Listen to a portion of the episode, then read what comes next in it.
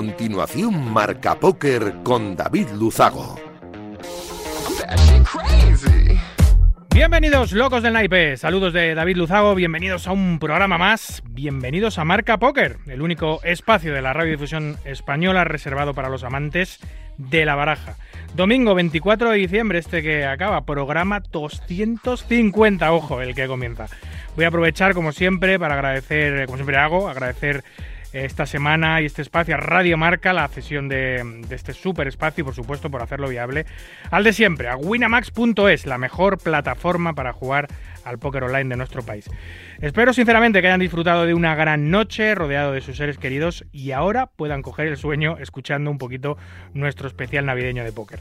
Nosotros, como cada domingo noche, vamos a intentar que los próximos 90 minutos les sirvan para entretenerse un poquito, que es de lo que se trata, y hacer un poco más ameno todo.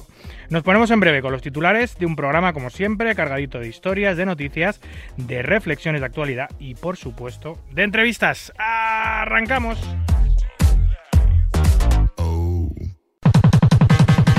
Arriva, arriva quello che deve arrivare. Non ti preoccupare, non ti preoccupare.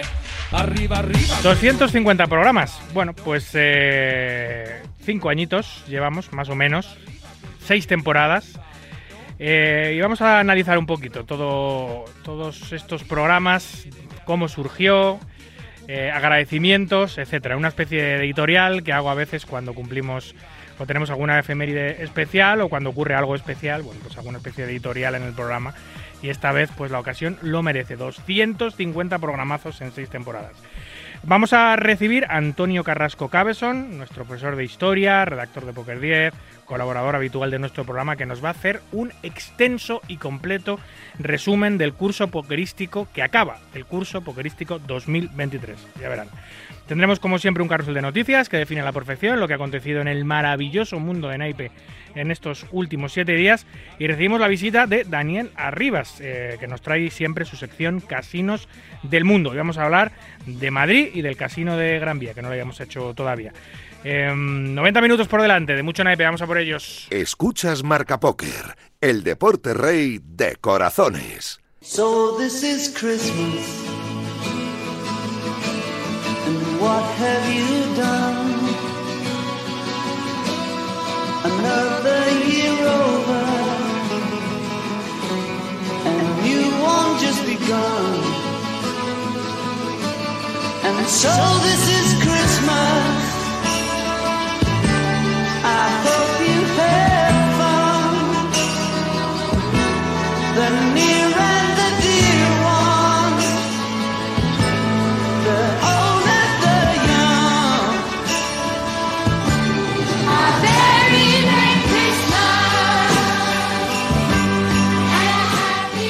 cuarto de mil, o lo que es lo mismo, 250 programas. ¡Wow! ¿Quién nos lo iba a decir, eh? De verdad. Esa es la cifra que hemos alcanzado y la pequeña efeméride que celebramos esta noche en Marca Póker. En plena sexta temporada ya, siempre con la ayuda y patrocinio de Winamax y por supuesto siempre donde el póker debe estar y donde queremos estar, en la radio del deporte. 250 programas por los que han pasado pues prácticamente todos los protagonistas y perfiles del sector. Jugadores, crupieres, directores, miembros destacados de la industria, en los que hemos dado cuenta cada semana, sin interrupción, ni una sola semana, de la actualidad del mundo del naipe, de los mejores eventos de dentro y fuera de nuestras fronteras. Y hemos narrado y hemos contado todo tipo de historias relacionadas, obviamente, con nuestro juego. A veces no tan relacionadas, ¿eh? porque aquí ya hablamos un poco de todo. Hemos intentado, y creo logrado, crear un espacio de póker para todo el mundo, también para todos los niveles de conocimiento, incluso para todos aquellos que aún no dominan o ni siquiera conocen el juego. Actualidad sí, obviamente, pero también y sobre todo historias, anécdotas, personajes, seguimientos y todo lo que haga del póker una actividad más interesante y divertida. Intentamos acercar nuestro juego cada semana a todo el mundo desde la mejor, más entretenida y menos excluyente perspectiva posible. Agradecer a todos los que mm, de alguna u otra manera colaboran o han colaborado hasta hoy en el programa, que son muchísimos, como también a los técnicos de Radio Marca por su paciencia y por su enorme trabajo, y por supuesto a Winamax, porque son diferentes, porque siguen apostando por nosotros como el primer día, y porque sin ellos nada de esto sería posible, sin duda. En un tiempo en el que las opciones de entretenimiento audiovisuales son más numerosas que nunca, y con lo tremendamente complicado que es que alguien elija ver o escuchar lo tuyo por delante de tantas y tantas opciones, sin duda para vosotros, los oyentes, el agradecimiento más grande, de corazón. Gracias a todos los que seguís el programa fielmente cada semana, que sois muchos, y así me lo hacéis ver en los casinos, en los torneos, cuando os cruzáis conmigo. Gracias. No sabéis lo que significa para mí y para el programa. Y por supuesto, animar a los que aún no nos seguís o acabáis de descubrir este rincón para los amantes del naipe, para que forméis parte de esta gran familia del póker nacional. Nosotros seguiremos con el mismo ánimo e ilusión intentando conseguir a través de las ondas el espacio que nuestro juego se merece para dar esa visibilidad que buscamos y necesitamos y para normalizar nuestra imagen y la de nuestra actividad cada día un poquito más. En ello estamos y en ello seguiremos. Nos vemos en las mesas y nos escuchamos en las ondas por muchos programas más. Escuchas Marca Póker, el deporte rey de tréboles.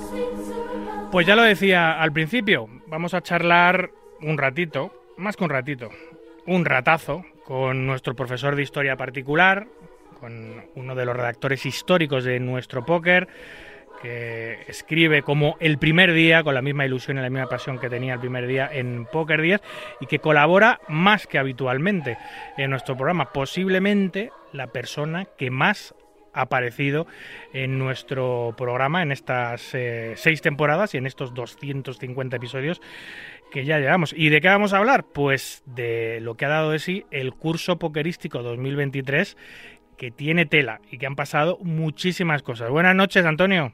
Hola, ¿qué tal? Buenas noches. Felices fiestas, amigo. Igualmente. Que vaya añito, ¿no? Eh, no lo queríamos Uf. perder. Pues yo me he puesto aquí a hacer un resumen para tener un guion y hacer un guionazo. o sea, Ya, claro. Que ha pasado de madre todo. mía, ha pasado de todo y, y muchísimas cosas buenas, desde luego. Sí, sí, a ver, cuéntame.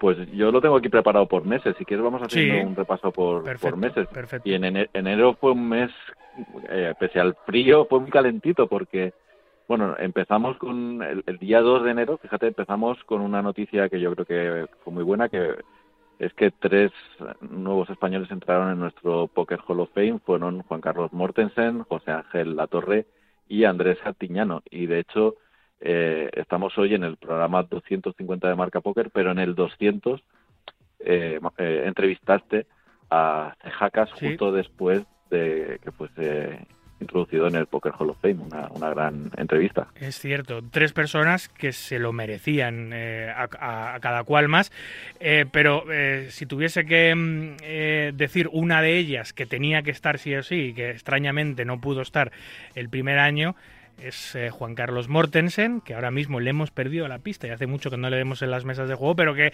era, era una situación un poco extraña que Juan Carlos Mortensen, el campeón del mundo de 2001, el primer campeón del mundo español, no estuviese en el Hall of Fame del póker nacional y sí estuviese en el, en el Hall of Fame del póker estadounidense. Era cuanto Sí, menos un eh, curioso. atípico. Sí. Bueno, uno de los que sí que está desde el primer año es Adrián Mateos y, y, bueno, pues estos primeros días del año Adrián Mateos fue entrevistado por Dan Cates, por Jan Goldman en su podcast Winning eh, The Game of Life, o sea, estamos hablando de Dan Cates, que es Sí. una mega referencia Sí, mundial del póker. Y, y bueno, Adrián dejó una frase mítica que ya nos hacía prever lo que iba a ser su año. Dijo, con escuchar un par de minutos a un jugador, ya sé cómo juega.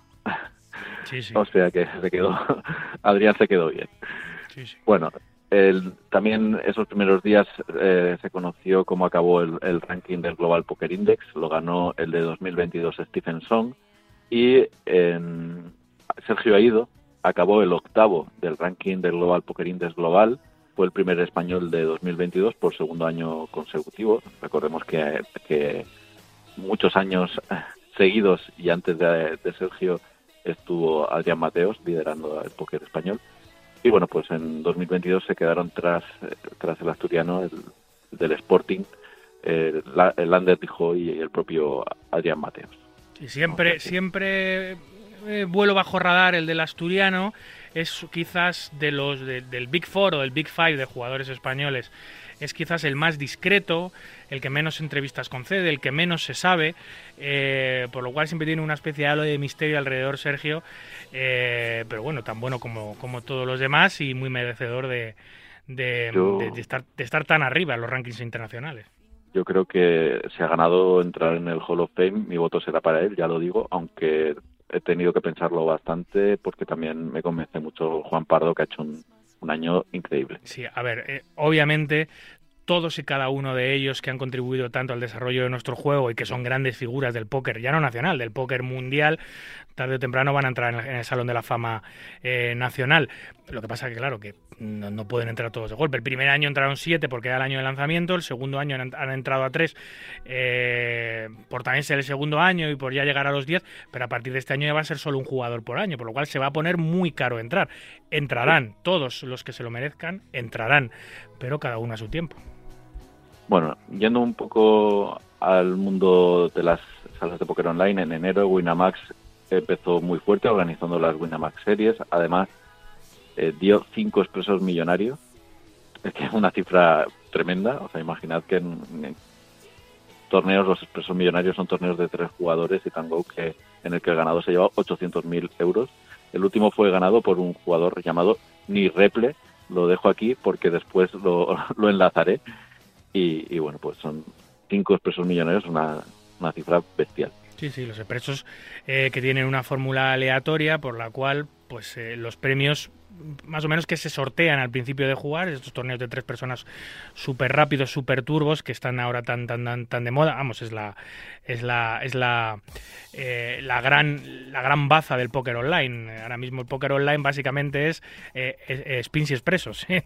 en el mundo. Bueno, pues estos tienen una forma aleatoria de dar los premios y curiosamente se repartieron cinco muy grandes seguidos, que no es lo normal. No, no, en absoluto. De hecho, fue el mes que más repartió. Después también, en enero, eh, el Team Pro de Winamax tuvo una entrada importantísima. Ganó la Top Shark Academy Estelle Cowet, hispano-francesa, Sí, sí. y que a lo largo del año demostró con creces que se lo había merecido. Qué poquito le queda a Estel, por cierto, ya ahora que lo estás diciendo. Ha hecho un enorme año, por cierto, Estel. Pero claro, ya, ya, tremendo. ya tiene, ya, la- ya dentro de nada lo va a tener que, que abandonar. Obviamente. Bueno, porque- pues igual la fichan para el Team Pro, sí, ya veremos, porque ah, méritos desde luego ha hecho. Sí, no, no es muy común, ¿eh? Los, los, los ganadores de la Top Shark, tanto en Francia como en España, creo que solo ha habido una vez, que fue Aladín Rescalá, que, mm, que entró en el team, eh, fue, o sea, se quedó en el Team Pro gracias a, a la Top Shark, después de haber, pero claro, es que lo ganó dos años seguidos. Ganó la Top Shark Academy dos años seguidos y por eso hizo méritos y, y lo, lo ficharon. De hecho, ahora ya ni está, creo que ya no es parte del Team Pro de Winamax, pero, Pero, es difícil, vamos, ¿eh? mi voto desde luego para que siga porque es que Estel Mm. Cowet entre sus méritos está uno que es tremendo y es que jugó el main event de las World Series of Poker quedó en el puesto 68 y fue la last woman standing del torneo O Sí, sea, se- sí, señor. tremen- tremendo resultado por Sí, eso señor. yo creo que se merece además por por cómo es por cómo juega y, y creo que se, por este éxito pues yo creo que se merece seguir aunque se le acabe la, la promoción de la Top Shark Academy Sí, sí, veremos, veremos. No, Winamax no ha anunciado nada al respecto, veremos. Después eh, empezó el año en la mente de un pro, el, bueno, la serie tremenda de vídeos que nos muestran cómo piensan los jugadores con David Iquitai, que bueno, saber cómo piensa David Iquitai yo creo que es un súper lujo Sí. y el, el programa sobre largo se hizo los Poker de 2022. Y también en enero Winamax presentó la King Five, la competición por equipos que iba a tener lugar de febrero a abril y que dio bastantes alegrías a algunos jugadores españoles. Sí, sí. Hablaremos de la King Five, por cierto, en una o dos semanas, no creo que, no, en dos, dos semanitas tendremos a alguien de Winag hablándonos de la, de la King Fight, que para mí, bueno, para mí, para todo el mundo es la competición por equipos más importante que hay en, en el póker online y, y la, y la trae Winamax a nuestro país cada, cada año. En un par de semanitas eh, hablaremos porque viene con nuevos formatos y viene con nuevas sorpresas. eh, ha cambiado la historia. Después en PokerStars pues organizaron las Winter Series, que es algo habitual porque se contraprograman las Winamax Series. También hubo una edición de las Micro Millions y, y, bueno, pues en general España tuvo muy buen resultado porque ganó la clasificación general. También en punto es, eh, creo que se merece ser destacado Descartes porque empezó un Banroll Challenge que acabó de una manera, una manera gloriosa. Y bueno, ya en la esfera internacional en vivo se jugó la Poker Go Cup. Amadi Adrián Mateos fue líder de la Poker Go Cup, hizo tres mesas finales, pero al final se le escapó la general que fue para Caricats. Y eh, bueno, quería hablar también de Amadi en, en la Poker Go Cup porque gracias a los premios que consiguió superó los 30 millones de dólares en premios en torneos en vivo. Qué barbaridad. Tremendo lo de Adrián Mateos, aunque también impresionante Daniel Negreanu que en la Poker Go Cup alcanzó los 50, los 50 millones de premios de dólares de- en premios en vivo. Sí, eso, eso que para Daniel no ha sido el mejor año. Creo que ha sido, creo que ha sido el, el peor, de hecho, uno de los peores de su carrera este año en negativo. Pues mira, Sí. empezaba bien para él, pero no ha terminado de la misma manera. No, desde luego, pero bueno, ahí están los 50 millones de dólares que ha ganado en, en premios en torneos en vivo. Sí. El primer gran título internacional de la temporada lo consiguió Adrián García en este mes de enero en el main event del 88 Poker Live de Madrid en el Casino Gran Vía. Y al final del mes de enero empezó la fiesta en las Bahamas, el PCA, la PokerStars Caribbean Advantage en las Bahamas. Allí destacaron Vicente Delgado, Adrián Mateos, Juan Pardo, Sergi Reisac. Y también eh, algo bastante importante, empezó en Bahamas el PokerStars Players Championship 2023.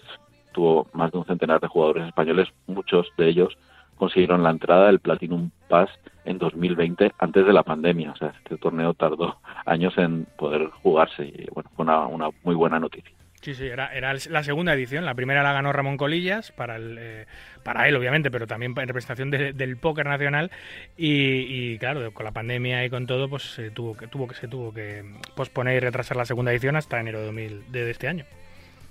Bueno, en febrero empezamos también en, Bahamas. Hugo Rodilla fue el mejor español en el en el PCPC, en el PSPC, o sea, en el PokerStars Players Championship, en el puesto 17, y hubo picas españolas para David Comerón y Adrián Díaz.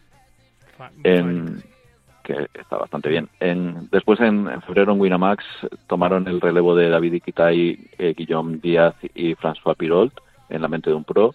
Y empezó algo que a mí me programa que a mí me gusta muchísimo que es son las Winamax Live Sessions partidas de cash que reúnen a jugadores de primerísimo nivel en, en esta segunda temporada pues han estado Adrián Mateos Mustafa Canit Raúl Mestre Tom Bedell Manu Saavedra y se han jugado en el Gran Casino de Aranjuez.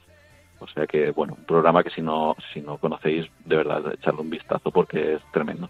Solo con la presencia ya de, de Yaman y de Tom Bedell, que son animadores absolutos de esa partida, son los motores de la partida, merece la pena verla, es un espectáculo. Pues sí, y bueno, de Winamax, un expreso millonario en febrero, después de los 5 de enero, un poco de descanso. PokerStars, por su parte, puso en marcha las Carnaval Series. Y en GG Poker, en el mundo online, pero.com, hubo algo muy llamativo porque Arthur Martirosian consiguió su sexta victoria en el Super Millions, que es pues el torneo probablemente más exigente que existe en la actualidad en el mundo online. Sí, sí, sí. Y bueno, pues a final de febrero empezó el EPT de París, empezó de una manera muy animada, sobre todo para los medios de, de comunicación especializados y no especializados, porque allí apareció Neymar Jr. antes de, de su fatídica lesión. Y, y, bueno, pues el EPT de París eh, no, no fue propicio para los españoles, no hubo ninguna pica española, pero sí actuaciones muy destacadas de Adrián Mateos y de Mario Navarro quizá febrero fue el mes más, más discreto de, del año. Pero luego llegó ya marzo y en marzo pues se lió bastante. ¿Sí? Sí, porque bueno, Winamax empezó bastante fuerte, celebró el 500 millonésimo expreso, llevaban ya 500 millones de expresos jugados en la sala, hubo tres expresos millonarios. En, en la mente de un pro aparecieron Romain, eh, Romain Luis y Pierre Calamusa. Leo Margets eh, fue aún más conocida por el público en España porque participó en el reality Traitors, eh, emitido por HBO, y lo ganó. Lo ganó, yo creo que con la gorra, prácticamente. Que se, puede, que se puede volver a ver. Creo que todavía está en, Sí, sí. en HBO. Se puede volver a ver, ¿no? Todavía, el que no lo haya Sí, sí, visto. se puede ver. Vamos, si no lo habéis visto, miradlo porque es, es tremenda la exhibición que, que hace Leomar Jets. Y bueno, en, en Marca Poker también tenemos un programa en el que analizamos el, el reality. Y vamos, yo creo que se paseó un poquito Leo en, en ese programa. Sí. Después también eh, tuvo lugar la gran final del Winamax Poker Tour en, en marzo, después de 17 paradas con 35.000 participantes en los torneos online, 3.000 jugadores en los torneos en vivo. Se clasificaron 58 jugadores para la gran final, que, tuvo lugar en el Gran Casino de Aranjuez, y allí se abrió el torneo al público con un precio de 500 euros y se puso medio millón de euros garantizados. O sea que, bueno, eh, creo que organizasteis en Marca Poker un especial y entrev- entrevistasteis allí a Adrián y y a Leo.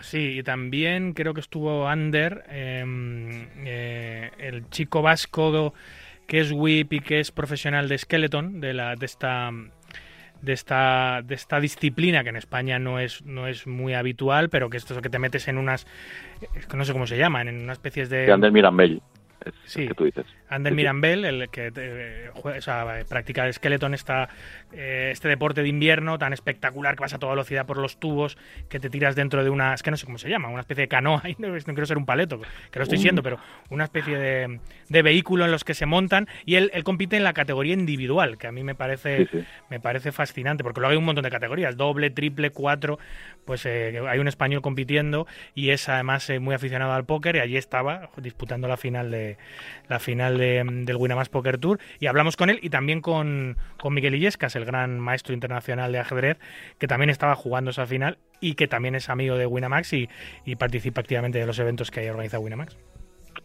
Bueno, el, el Winamax Poker Tour lo acabó ganando Alejandro Nicolás, se llevó unos 70.000 euros y una espada conmemorativa que creo que es el trofeo más original de los que se dan en, en los eventos en vivo en. España, o probablemente en el mundo. Un es- espadón Es una espada, es una espada eh, que pesa eh, los cuyons y es, es eh, de acero toledano, totalmente comprada allí, serigrafiada allí, con, la le- con una leyenda que no recuerdo porque es muy pokerística y es una espada como la tizona del Cid, vamos, una espada gigante que queda súper bonito cuando ganas el torneo levantarla para las fotos y para el recuerdo, eh, porque no es un trofeo típico al uso, es, eh, es algo más que, bueno, como, como lo que es Winamax. Las, fotos son tremendas, eso es cierto. Sí, las sí, fotos sí. son tremendas. Sí, sí, sí. Bueno, esto es Winamax, porque estas eh, organizó las Carnaval Series y las ganó España en la general. España llevaba mucho tiempo ganando la- los rankings de países a, los rivales habituales que son Francia, Portugal y, Brasil, aunque tuvo una mini crisis a mediados de año de, resultados, el, el póker español.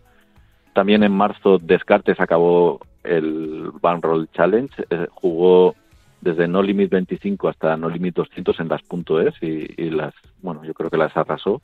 Además lo hizo para, para evaluar el metajuego en estos niveles y hacer adaptaciones para, para la docencia en, su escuela. Pero bueno, vamos, fue un, un espectáculo, un, un Banroll Challenge que fue emitido y que hay un montón de vídeos de, de él. Y bueno, muy recomendable también que le echéis un vistazo. Enorme Descartes. Después eh, se dieron los Global Poker Awards que organizan el Global Poker Index y The Hendon Mob en el área casino de, de Las Vegas. El EPT de Barcelona estaba nominado, pero no ganó el premio al mejor evento del año, perdió con el World Poker Tour World Championship que organizaron en el Win de Las Vegas. Y bueno, pues ahí quizás los más destacados fueron Stephen Song, el ganador del, del ranking del Global Poker Index, y Stephen Chidwick, que ganó el Poker Go Tour y que fue destacado por los jugadores como el rival más complicado al que se podían enfrentar. Cosa que yo desde luego comparto porque me parece un jugador, Stephen Chidwick, eh, de- tremendo. Top, top 3 del mundo, vamos, siempre. Esa capacidad que tiene para controlar la mesa, esa presencia, esa concentración, es una cosa de loco lo del británico. Pues sí, también entraron en, en- en los, en la lista de galar- galardonados Phil Ivey como el mejor retorno al circuito y Dan Cage como mejor actuación en una mesa final en el Poker Players Championship de las World Series of Poker. O sea, nombres míticos de- del póker mundial en los Global Poker Awards. Mm. Después empezó la fiesta de las Triton Super High Roller Series. eh, ha habido varias ediciones a lo largo del año. La primera fue en Vietnam y allí eh, pues eh, destacó evidentemente no podía ser otro Adrián Mateos consiguió un premio millonario 1,2 millones de dólares eh, quedando cuarto en el main event o sea que un resultado tremendo y un premio un premio bestial Para un cuarto, ¿eh? Joder. Pa- para un cuarto sí imaginad los premios de, de la Streeton que han sido todos igual ¿eh? son super high rollers Sí. Ah, Se van, se van ahora de. Bueno, no sé si tendrán parado o no en Vietnam, pero no empiezan este año en Vietnam. Han anunciado que empiezan en Jeju, que es, es una provincia de, de- de Corea del Sur. Ahí van a ir. pues pues quizá tengan más gente allí porque hay más tradición que en Vietnam Mm. bueno ya sabemos que quien paga manda Desde luego. Bueno, en marzo salió a, a escena un jugador poco conocido, pero con, un nivel impresionante que es Lautaro Guerra. Lautaro Guerra se exhibió literalmente en el área de Las Vegas, ganó tres, tres torneos y más de un millón de dólares en premios en el Poker Go Tour de, de Podlimit Oja- Omaha. Y bueno, eh, Lautaro Guerra hasta entonces no era un jugador especialmente conocido porque él se había dedicado sobre todo a jugar a jugar cash, aunque en, en noviembre de 2022 pues eh, se dio a conocer porque con el su nick habitual Nactro en, en PokerStars en la internacional, la plataforma interna- internacional, llegó al heads up del main event de PLO de Podlimit Omaha del, del V Cup y lo perdió con otro monstruo español que es Ka- eh, Juan Lau Caju. O sea que fue un, un doblete. Sí, son, son eh, no lo digo yo, lo dicen los expertos de la modalidad de Omaha, que Lautaro y Caju, el, el jugador de Santander, son eh, los dos mejores jugadores del mundo de peleo, especialmente en la, en, la, en la modalidad de torneos que los dominan totalmente. Es que casi todos los torneos de Omaha que hay se, se los reparten ellos. Parece que no hay varianza en estos torneos, con, la, con, todo lo, con toda la que hay. Con la que hay, Sí, pues sí. eso. Pues el nivel que tienen, pues ya podéis imaginar. Bueno, Caju es un monstruo en todo lo- a, a todos los niveles y en todas las modalidades pues, también se lució. Sí. eh, posteriormente. Bueno, en, en marzo también nos sorprendió, yo, yo me sorprendí, yo reconozco, eh, nos sorprendió Phil Helmut. Phil Helmut ganó el, uno de los eventos del Youth Poker Open de Poker, del Poker Go Tour en el, en el área, un torneo súper exigente. Y, y bueno, pues eh, siempre está la polémica ¿no? con Phil Helmut, que, que todo el mundo dice que no tiene nivel para jugar contra todos estos megapros, pero luego siempre la lía Sí, con, sí. con- la lía y ganando. O sea, no solo la lía cuando se enfada, pero también la lía ganando. Tiene, bueno, tiene una forma muy peculiar de afrontar los torneos. Es un jugador que, que, juega muchos botes y juega botes pequeños, protege mucho su stack, es un superviviente. Eh, cuando asuma riesgos a veces se equivoca, matemáticamente no es el mejor de los jugadores, por lo cual sí que es cierto que no tiene quizá el nivel para estar eh, jugando hoy en día los grandes eventos high roller con los mejores del mundo, donde está pues Malaca, Adrián, etcétera, pero se, se sigue manejando muy bien. Eh, de hecho, es el, jugador con más brazaletes de la historia y lleva su primer brazalete fue en el año 89 y lleva desde, desde entonces en la élite del póker mundial. O sea, algo, algo bien estará haciendo el hombre cuando tiene 17 brazaletes. Es uno de los jugadores, si no el que más, o uno de los que más cajas internacionales, cajas, eh, perdón, resultados que tiene en el Hendon Mob. Es una bestia. Y aparte que es un grandísimo producto de marketing para nuestro juego, es una gran bandera. eh, uno de los, de los jugadores más seguidos del mundo, que más ha promocionado el juego por el mundo, eh, y a partes iguales querido y odiado. Es, eh, es una joya para, para la industria, yo creo, Phil. Desde luego. Bueno, también es un icono ¿no? de, la, de la industria el Sunday Million de PokerStars.com, que duda. cumplió 17 años y, y, bueno, pues organizó un, un evento especial que ganó un brasileño llamado Ricardo Nagatomo y cobró un millón de dólares. Esto ocurrió en, en marzo. Y el mes de marzo se cerró con una imagen también icónica en el, en el Casino Valis, porque dejó de llamarse así y eh, fue bautizado, rebautizado como Casino Horseshoe por Doyle Branson y Jack Binion en honor al, al casino en el que comenzaron las World Series of Poker en, en el año 1970 y bueno, pues porque ese casino iba a ser en- la sede de, de las World Series eh, a partir de ahora, seguramente. Sí, sí. Fue probablemente una de las últimas apariciones de, de Doyle Branson. Que tristemente lo hemos perdido. Bueno, llegaremos al Pues, mes en el que. Llegaremos. sí. Bueno, llegamos al, al mes de abril. Abril empezó eh, en PokerStars con el Scoop 2023 y en Winamax con una nueva edición de las Winamax series, como siempre pues hay contraprogramación. En, en el Scoop el francés Costa Cop ganó un Sunday Million.es, se llevó 111.000 euros. Francia también ganó la general, aquí nos, nos superaron los franceses a los españoles, aunque el main event lo ganó un español, Golden Run 64, que se llevó 50 59.000 euros. Las Winamax series estuvieron a otro nivel, a otra dimensión. Es que fueron bestiales, o sea, eh, organizaron un torneo, el, el 3 Million KO, con un bote de 3,4 millones de euros. Lo ganó un jugador llamado Lecrack, 1963, se llevó 227.000 euros. O sea, más que en cualquier Sunday Million, evidentemente. Sí, sí, Estamos no, hablando es- de un punto es, ¿eh? un torneo punto es. Sí, sí, solo con el mercado regular nuestro es eh, de locos, de locos. Son premios de .com, eso, eso es un premio de, De punto punto .com, un premio gordo. Premio gordo de punto com y quizá de hace años, Sí, en sí, un torneo más o menos regular. Luego un, un expreso millonario, que era ya el décimo de, del año. En la mente de un pro empezó la serie de, de programas de François Pirol.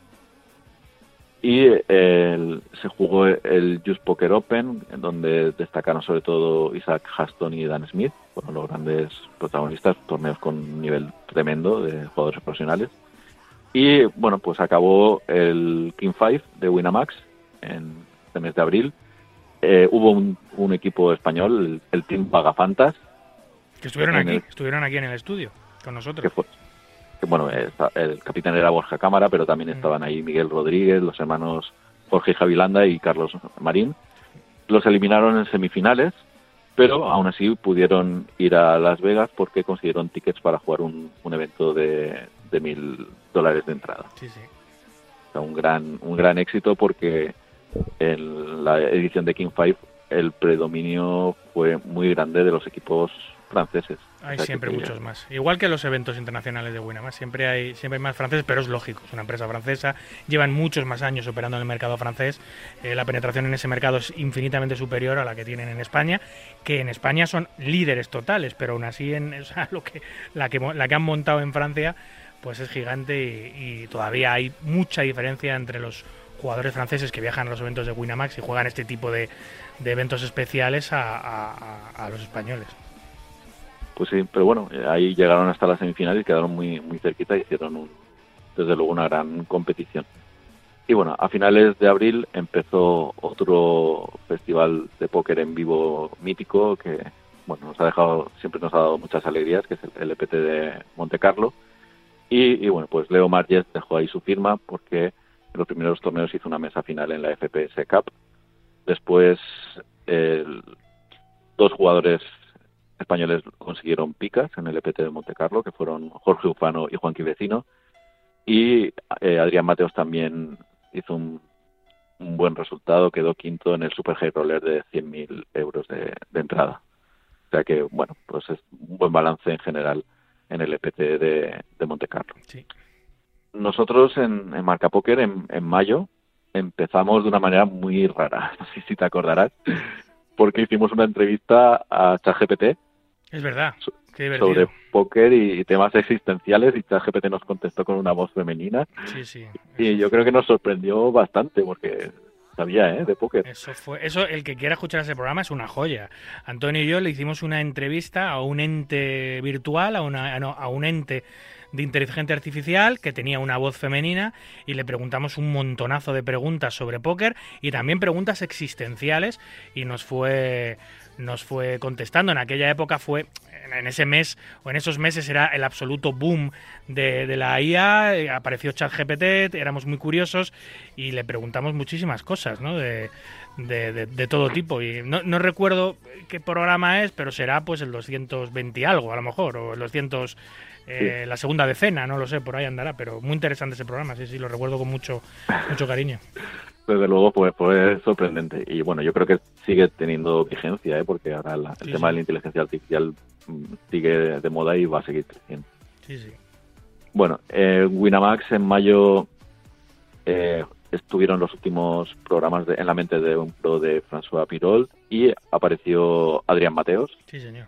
O sea que si queréis ver a Adrián Mateos explicando cómo piensa, pues ahí tenéis una, una serie de programas de la mente de un pro que, bueno, yo recomiendo que los veáis. Todos son tremendos. Hubo dos expresos millonarios en, en mayo y se jugó el Winamax Six más Marrakech 2023, eh, que fue ganado por el marroquí Isam Benjadou, pero Luis Cabello quedó tercero. También fue una, una fiesta del póker, esta vez en, en Marruecos. Allí estuvimos, allí, estu allí llevamos el programa. Hicimos el programa desde el, el Resort de, de Marrakech y vivimos la fiesta de, del Six Mix, que para mí sigue siendo mi evento favorito del año, porque mezcla la mesa corta con unos vaines asequibles y encima eh, durante un festival de música electrónica que acompaña el festival de póker, que lo hace la, la gran cita del año, para el póker modesto, la gran cita del año. Pues es- yo creo muy recomendable ir a los Sí, sí. torneos de, de Winamax Six Max, de todos los que organiza. Bueno, también fue un mes importante para PokerStars en, en .com, se jugó el Scoop y allí pues refrendó lo que todos pensamos de él. Lautaro Guerra ganó uno de los eventos de, de, de Podlimito Omaha. También ganaron torneos del Scoop otros españoles como Granter 7777 con bandera de Andorra, de Barraman, que este no, no lo he localizado, pero ganó, y Guillermo Gordo. También eh, muy interesante, porque creo que todavía está por ahí el vídeo, Elías Gutiérrez, eh, Gutiérrez Ceros, ganó uno de los torneos del, del Scoop de 10.000 dólares de entrada, se llevó 205.000 dólares de premio, pero lo más interesante es que lo emitió en directo por Twitch. Eso ya es una cosa bestial. Sí, sí. Los, los vídeos de, de ceros de este torneo están eh, todavía disponibles en, en la plataforma. Y bueno, el Scoop terminó con, un- con una victoria de, de uno que siempre gana, que es Juan Pardo, que, se llevó un torneo de, de 25.000, o sea, ganó 25.000 dólares. Sí, posiblemente Juan Pardo este año 2023, ahora que estamos haciendo el resumen, eh, sea el jugador que más veces, como siempre empiezo el carrusel de noticias con Sí. los resultados más importantes de los jugadores españoles, yo creo que es, posiblemente el jugador que más veces eh, he nombrado su nombre Sí. en los resultados de los jugadores españoles. eh, Bueno, tuvo un, un verano tremendo, Mm. Juan Pardo. O sea, lo hemos citado ya varias veces, pero ahora cuando llegue agosto verás, porque es que en agosto la lió bastante.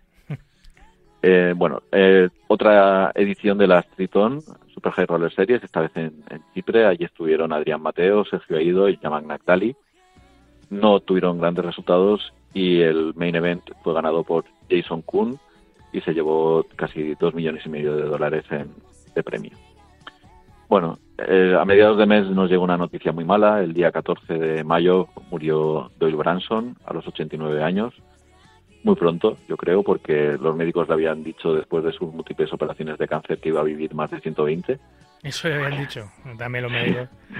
Bueno, pero porque ya sabes cómo era Doyle, que era indestructible.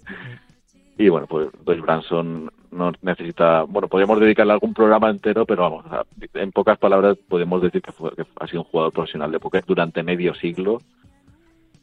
Es una barbaridad, bueno, más de medio siglo. Tiene ganó dos main events de las World Series of Poker en el año 1976 y en el 1977. Además, curiosamente, las dos las ganó con una misma mano, con 10-2, que es la mano que lleva su nombre. Sí.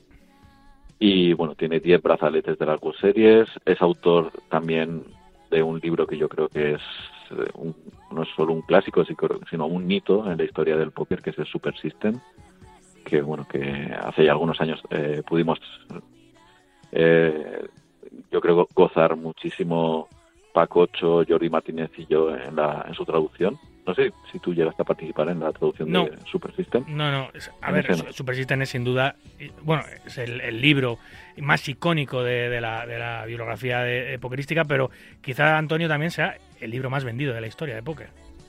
Sí, porque era un- es un libro que, que enseñaba cómo jugaban los jugadores de póker y además de diferentes modalidades. Ya sé que está muy pasado, pero desde luego eh, un jugador de póker debería tener este libro en su biblioteca y echarle un vistazo porque fue una revolución. Sí, sí, es una joya. De de hecho hizo dos, ¿no? Luego hizo el Super System 2, a los años, a los pocos años. Sí, sí. Y bueno, aparte, Doyle Branson, para que os hagáis una idea, entró en el Hall of Fame en el año 1988. ya está dando, dando guerra prácticamente hasta ahora. Total. Sí, bueno, es uno de los grandes gamblers, de los, de los pocos que quedaban con vida, de la época dura, eh, donde había mafia italoamericana en Las Vegas, eh, donde se jugaban fortunas, aunque se siguen jugando, pero bueno, eh, cuando no había tantos casinos, ni tantos poker room, ni el póker era televisado, ni el póker era un deporte, eh, ahí estaba Doyle Branson eh, apostando a todo y ganando, como siempre ha hecho, y forjando su leyenda, ¿no? Uno de los, de los últimos grandes gamblers que quedaba, pues le perdimos este año. Deberían, yo creo que deberían hacer una película, una serie del viaje mítico aquel que hizo con Sail- Sailor Roberts y Amarillo Slim, apostando a todo lo que podían, liando la partísima. Ese viaje es tremendo. Creo que está en el, en el libro de Amarillo Slim co- contado y, y bueno, impresionante. Sí. Bueno, en mayo también apareció en escena en los medios de comunicación Tom Doan. Tour eh, también hizo una bastante grande porque ganó el bote más grande jamás televisado, más de 3 millones de dólares en un bote, en, una en la partida del millón que organizó en el que se organizó en el Hustler Casino Live. ¿Te imaginas un bote de 3 millones? de? Casi una mano que dura dos minutos, tres millones que se lleva un señor en una mano que dura dos minutos, y nosotros no vamos a ganar tres millones ni en diez vidas, Antonio. ni lo, ni lo vamos a ver, creo. O sea, ver. esa, esa cantidad de dinero junta, o sea, una cosa tremenda. Bueno, en, en junio, estamos ya en junio, el- empezó de una manera muy buena para Juan Pardo porque consiguió un premio, el primer premio millonario de la historia del póker online español en el Super Millions del World Festival de GG Poker. Eh, bueno, el torneo era un torneo de 10 millones garantizados, la entrada valía 10 mil dólares y Malaca fue segundo, no lo ganó, y se llevó 1,17 millones de dólares, perdió con, con Leon Sturm. Pero bueno, aún así eh, es un, un- algo que ha pasado a- iba a pasar a la historia del póker online en España. Además, esa mesa final fue contada en directo por otros dos cracks del, del póker español, que son Steve Enriquez y, y Katov, y la estuvieron viendo más de 2.000 personas en directo. Qué grande, Juan. Luego, en, en junio, Winamax solo hubo un expreso millonario. En la mente de un pro, Amadi le dio paso de nuevo a David y Kitai, dos, dos mega monstruos. Y eh, empezaron las World Series of Poker y allí pues España tuvo una actuación muy muy buena. En todo el primer resultado destacado lo consiguió Daniel Barrio Canal, que perdió el heads up del evento 15 ante un brasileño llamado Rafael Reis cobró 287 mil dólares.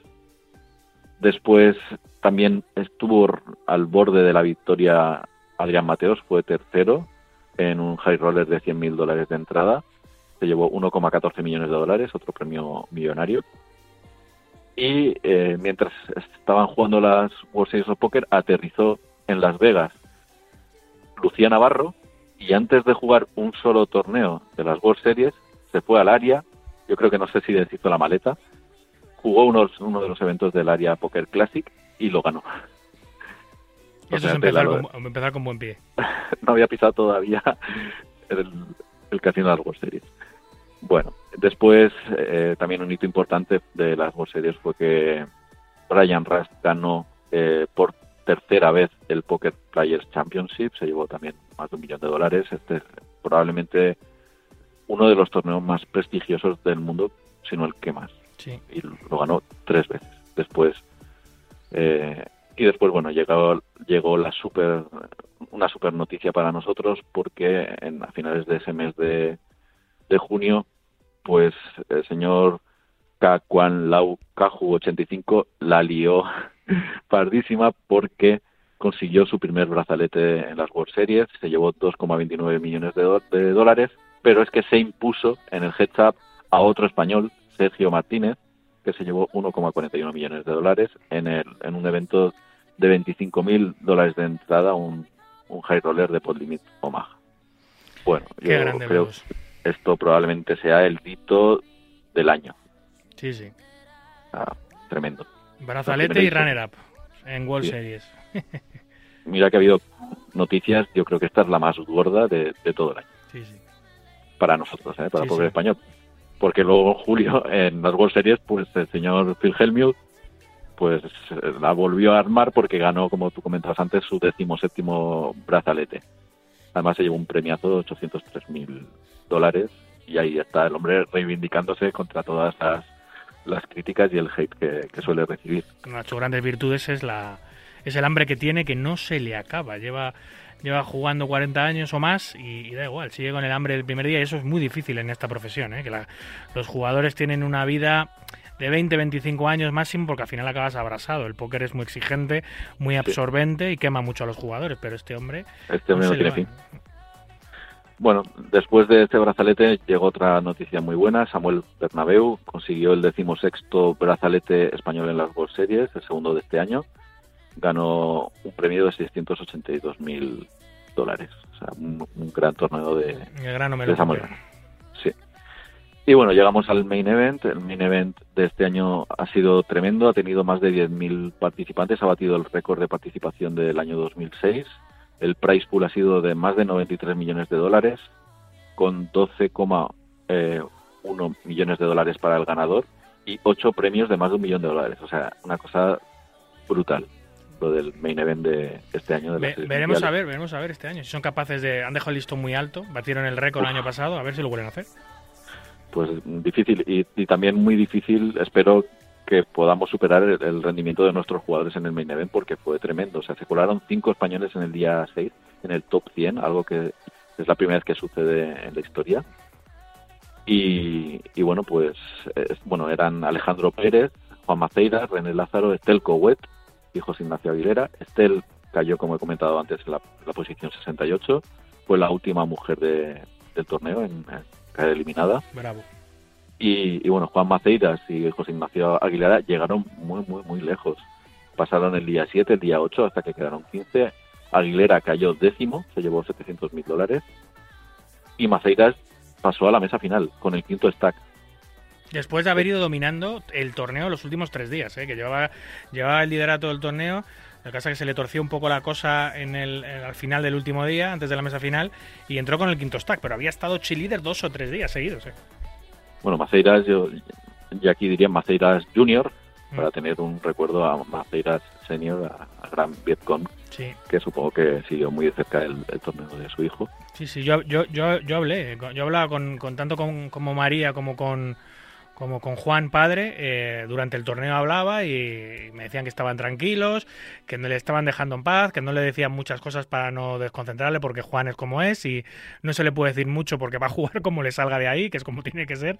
Y estaban bastante tranquilos, muy confiantes en, en su hijo, que, ya no solo estaba haciendo un D-Run brutal en el Campeonato del Mundo, que no nos sorprende por cómo juega Juan y cómo es Juan, sino que representaba un poco em, la vuelta de, de- de- del hijo pródigo del póker español o quizás eh, eh, el renacer del, del jugador, el ave fénix del póker patrio después de aquí, eh, eh, de hecho, eh, Antonio, tú lo sabes, las dos entrevistas más escuchadas de, de los 250 programas que ahora estamos de aniversario de este, de este, de este, de este programa de póker son las dos de Juan, ¿no? Con- contando todo lo que todo lo que hace o todo lo que dice genera mucha expectación y en uno de los programas, en el primero, pues contó el Vía Crucis que sufrió después de salir de Poker Stars, eh, acabó trabajando de reponedor, vendiendo seguros, trabajando de reponedor en un supermercado, eh, que oye, mucha honra y, mm, y- y y lo duro que ha sido volver a la, competición y su vuelta, fíjate, colándose en la final del campeonato del mundo y casi, casi, casi estuvo cerca de lograr la gran machada y convertirse en campeón del mundo, pero bueno, le faltó ese puntito de suerte a las mesas finales que hay que tener también. Aquí, bueno, me gustaría recordar que es el cuarto español que llega en- que llega a la mesa final de, del main event de las World Series después de Mortensen en 2001 que, que lo ganó, Andoni Larrabe en 2014 y Nando Ponce en 2016. Juan acabó finalmente octavo, se llevó un, un premio de 1.125.000 dólares y el ganador fue un estadounidense llamado Daniel Weyman que se Mm. llevó más de 12 millones de dólares. Sí, sí. Qué salvaje. Qué salvaje. Impresionante. Bueno, el balance final de La Roja en, en las series mundiales 2023, pues yo creo que ha sido muy, muy bueno. Dos brazaletes, cuatro premios de más de un millón de dólares, dos segundos, tres mesas finales más. En, en cuanto a cajas, el primer español fue otro que siempre está también, que es Lander Lijó, por delante, con 10 cajas, por delante de, Jorge Ufano y Javier Zarco con 9. Y según el recuento que hizo mi compañero Antrodax en, para Winamax, España consiguió un total de 217 cajas. Ojo, en, si hubiese un ranking, que no lo hay, pero si hubiese un ranking por nacionalidades en, en World Series, eh, obviamente no ganaríamos porque siempre va a haber muchos más Claro. jugadores americanos, etcétera, etcétera, pero porcentualmente, Sí. al número de jugadores que acuden de nuestro país con los resultados que tenemos, ojo que no fuésemos los número uno de toda World Series, ¿eh? Ojo. Pues es que es una cantidad Mm. tremenda para la cantidad Sí, que sí. llevamos. Es tremenda. Bueno, también fue tremenda la cantidad de cajas que consiguió el jugador que ganó el Player of the Year de, de las World Series, Jan Matakis, 22 cajas. Ahí en nada. Es que es una barbaridad. Sí, sí. Bueno, eh, dejando al margen las World Series, Sí, en julio un, un, un, una- un apunte de World Series.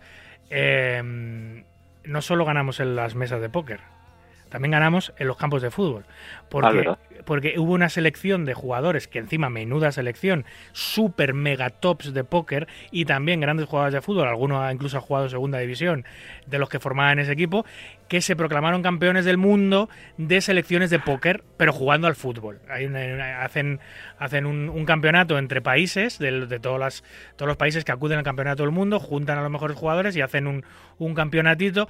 Bueno, pues el primer año, que fue hace dos o tres eh, que se hizo, quedaron segundos y este año, pues pudieron, pudieron quitarse la espinita y ganar. Y de hecho el, trofeo lo tengo yo. el trofeo lo tengo yo porque como no sabían dónde ponerlo, eh, pues me dijeron, oye, ¿no te importa ponerlo? En el casino de Gran Vía tenemos unas vitrinas donde tenemos trofeos de todo tipo que allí se han entregado y me dijeron, ¿no te importa exponerlo al lado del Hall of Fame que también está en el casino de Gran Vía al lado de los trofeos? Y dije, no, no, no, traerlo, por supuesto. Y ahí está expuesto la copa, que es preciosa, por cierto, la copa de- del mundo de fútbol dentro de, de los eventos de World Series. Yo creo no podía ser de otra manera, teníamos que ganar en fútbol. Sí, sí, claro, claro. Casi más importante que conseguir un brazalete. Desde luego. Bueno, en el mes de agosto empezaron las Triton Super High Roller Series en, en Londres. Allí Roberto Pérez fue tercero en uno de los torneos, pero bueno, eh, donde quien se destapó fue Juan Pardo. O sea, Juan Pardo no pudo estar más on fire en, que, que en el mes de agosto. Online ganó por fin en GG Poker el Millions, se llevó 262 mil dólares, pero es que había rompió una racha de una docena de mesas finales sin, sin victoria. Además, en este verano consiguió superar la cifra de 15 millones de dólares ganados en premios en GG Poker. O sea que- es que es un- un- una cosa tremenda Total. para Malaca. Pero Es, no eh, se quedó ahí. Ma- Malaga es es considerado hoy por hoy uno de los mejores jugadores de póker online del mundo cuando hablamos de torneos multimesa. Eh, hay varios, Mikita Vaciakowski, pero Malaca ahora mismo es top 1, top 2, top 3 seguro del mundo de póker online eh, en, torneos. Es una de las personas que mejor interpreta el póker online a nivel de torneos del planeta y ahí están los resultados. Sí, por eso decía que tengo dudas entre Sergio y él para el Hall of Fame, pero, pero bueno, entrarán uno y otro en años consecutivos. Eso lo, eso tengo claro. Bueno, y te he dicho lo del, lo del torneo este de GG Poker, que es el torneo más difícil que hay, yo creo, en, en Internet, pero es que en, en el, en el Triton Super High Roller Series de Londres pinchó 600.000 dólares al quedar octavo en un torneo, 200.000 de entrada, y pinchó otros 970.000 al quedar sexto en el Main Event. O sea, imagina el mes. es que es tremendo. Ese fue, casi- ese fue, ese main event fue el que foldeó Reyes, puede ser, fue que no me Bueno, acuerdo. Hay, no- hay- no hay me una mesa, hay una mesa final en la que, en la que foldea Reyes, que es una mano muy, muy famosa, que se hizo muy viral, porque foldea Reyes y efectivamente el, el rival, eh, este, este señor mayor, que nunca me acuerdo cómo se llama, que se cuela en todas las mesas finales de los high rollers, que es un señor mayor, eh, no sé si es belga o de dónde es, este hombre pues tenía, tenía, tenía ases, tenía ases, y se hizo muy famosa esa mano porque en la mesa final de, del main de la Stritón tiró, tiró los reyes. Luego no, ese, ese enorme fall no le sirvió para ganar el torneo, pero bueno, por lo menos para engrandecer la leyenda de Malaca. Pues sí, sí que fue, como tú dices, en, en este torneo. Mm. Y bueno, en, también en Londres destacó otro jugador muy controvertido, Brinkeny, que ganó el Invitational de 250 mil dólares de, de entrada. Se eh, pinchó 6,8 millones de dólares y volvió a ponerse primero en la lista de ganadores de premios en vivo de toda la historia con eh, 65 millones de dólares ganados en premios en, en torneos en vivo por delante de, de Justin Bono. Tú fíjate que Brin- 63. Brinkeny, que yo he hablado sobre Brin con algunos pros españoles, Eh, no es un jugador que tenga eh, o sea, tiene el respeto de la comunidad, obviamente, el respeto de los profesionales, pero no es de los que más, ¿eh? O sea, eh, no deja de ser un freerider, es un tío muy poco disciplinado a la hora de estudiar, no es muy sacrificado, no, no, es, no tiene un juego muy matemático, eh, es más... mm, no sé cómo decirlo, eh, un poco, es un poco más gambler, un poco más buscavidas, un poco más burlanga al, al- puro estilo de, de buscavidas de póker en vivo. No es tan trabajador, no tiene tan dominado el póker online y no tiene tanto el respeto de los grandes high rollers como otros. Aún así, es, eh, está ahí en las tablas de, de dinero histórico porque es una bestia parda.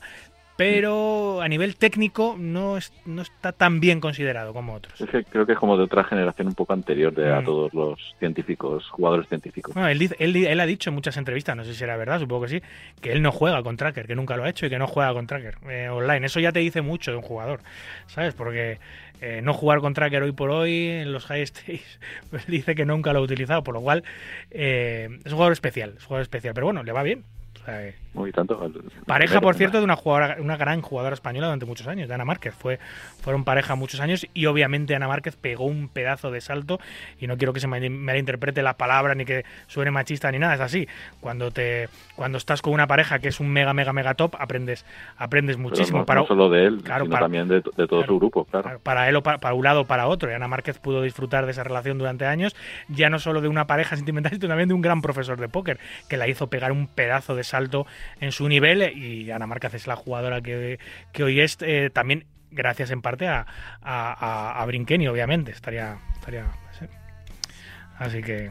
sí. Bueno, terminamos con el mes de agosto con, eh, con un event, con un resultado peculiar porque normalmente los españoles no suelen conseguir buenos resultados en el World Series of Poker Circuit y Rafael Navas ganó un anillo en, en Londres en este circuito y bueno, pues es algo también destacable. Y bueno, a finales de agosto pues empezó el gran, probablemente el gran evento del póker en vivo en España que es el EPT de Barcelona. Bueno, en, y Espa- allí- en, en España y en Europa, ¿eh? Ojo, que yo creo que el EPT, el EPT Barcelona debe ser el evento más eh, importante del póker europeo. Y bueno, pues ahí el main event cayó del lado de un jugador francés, eh, Simón Biciac.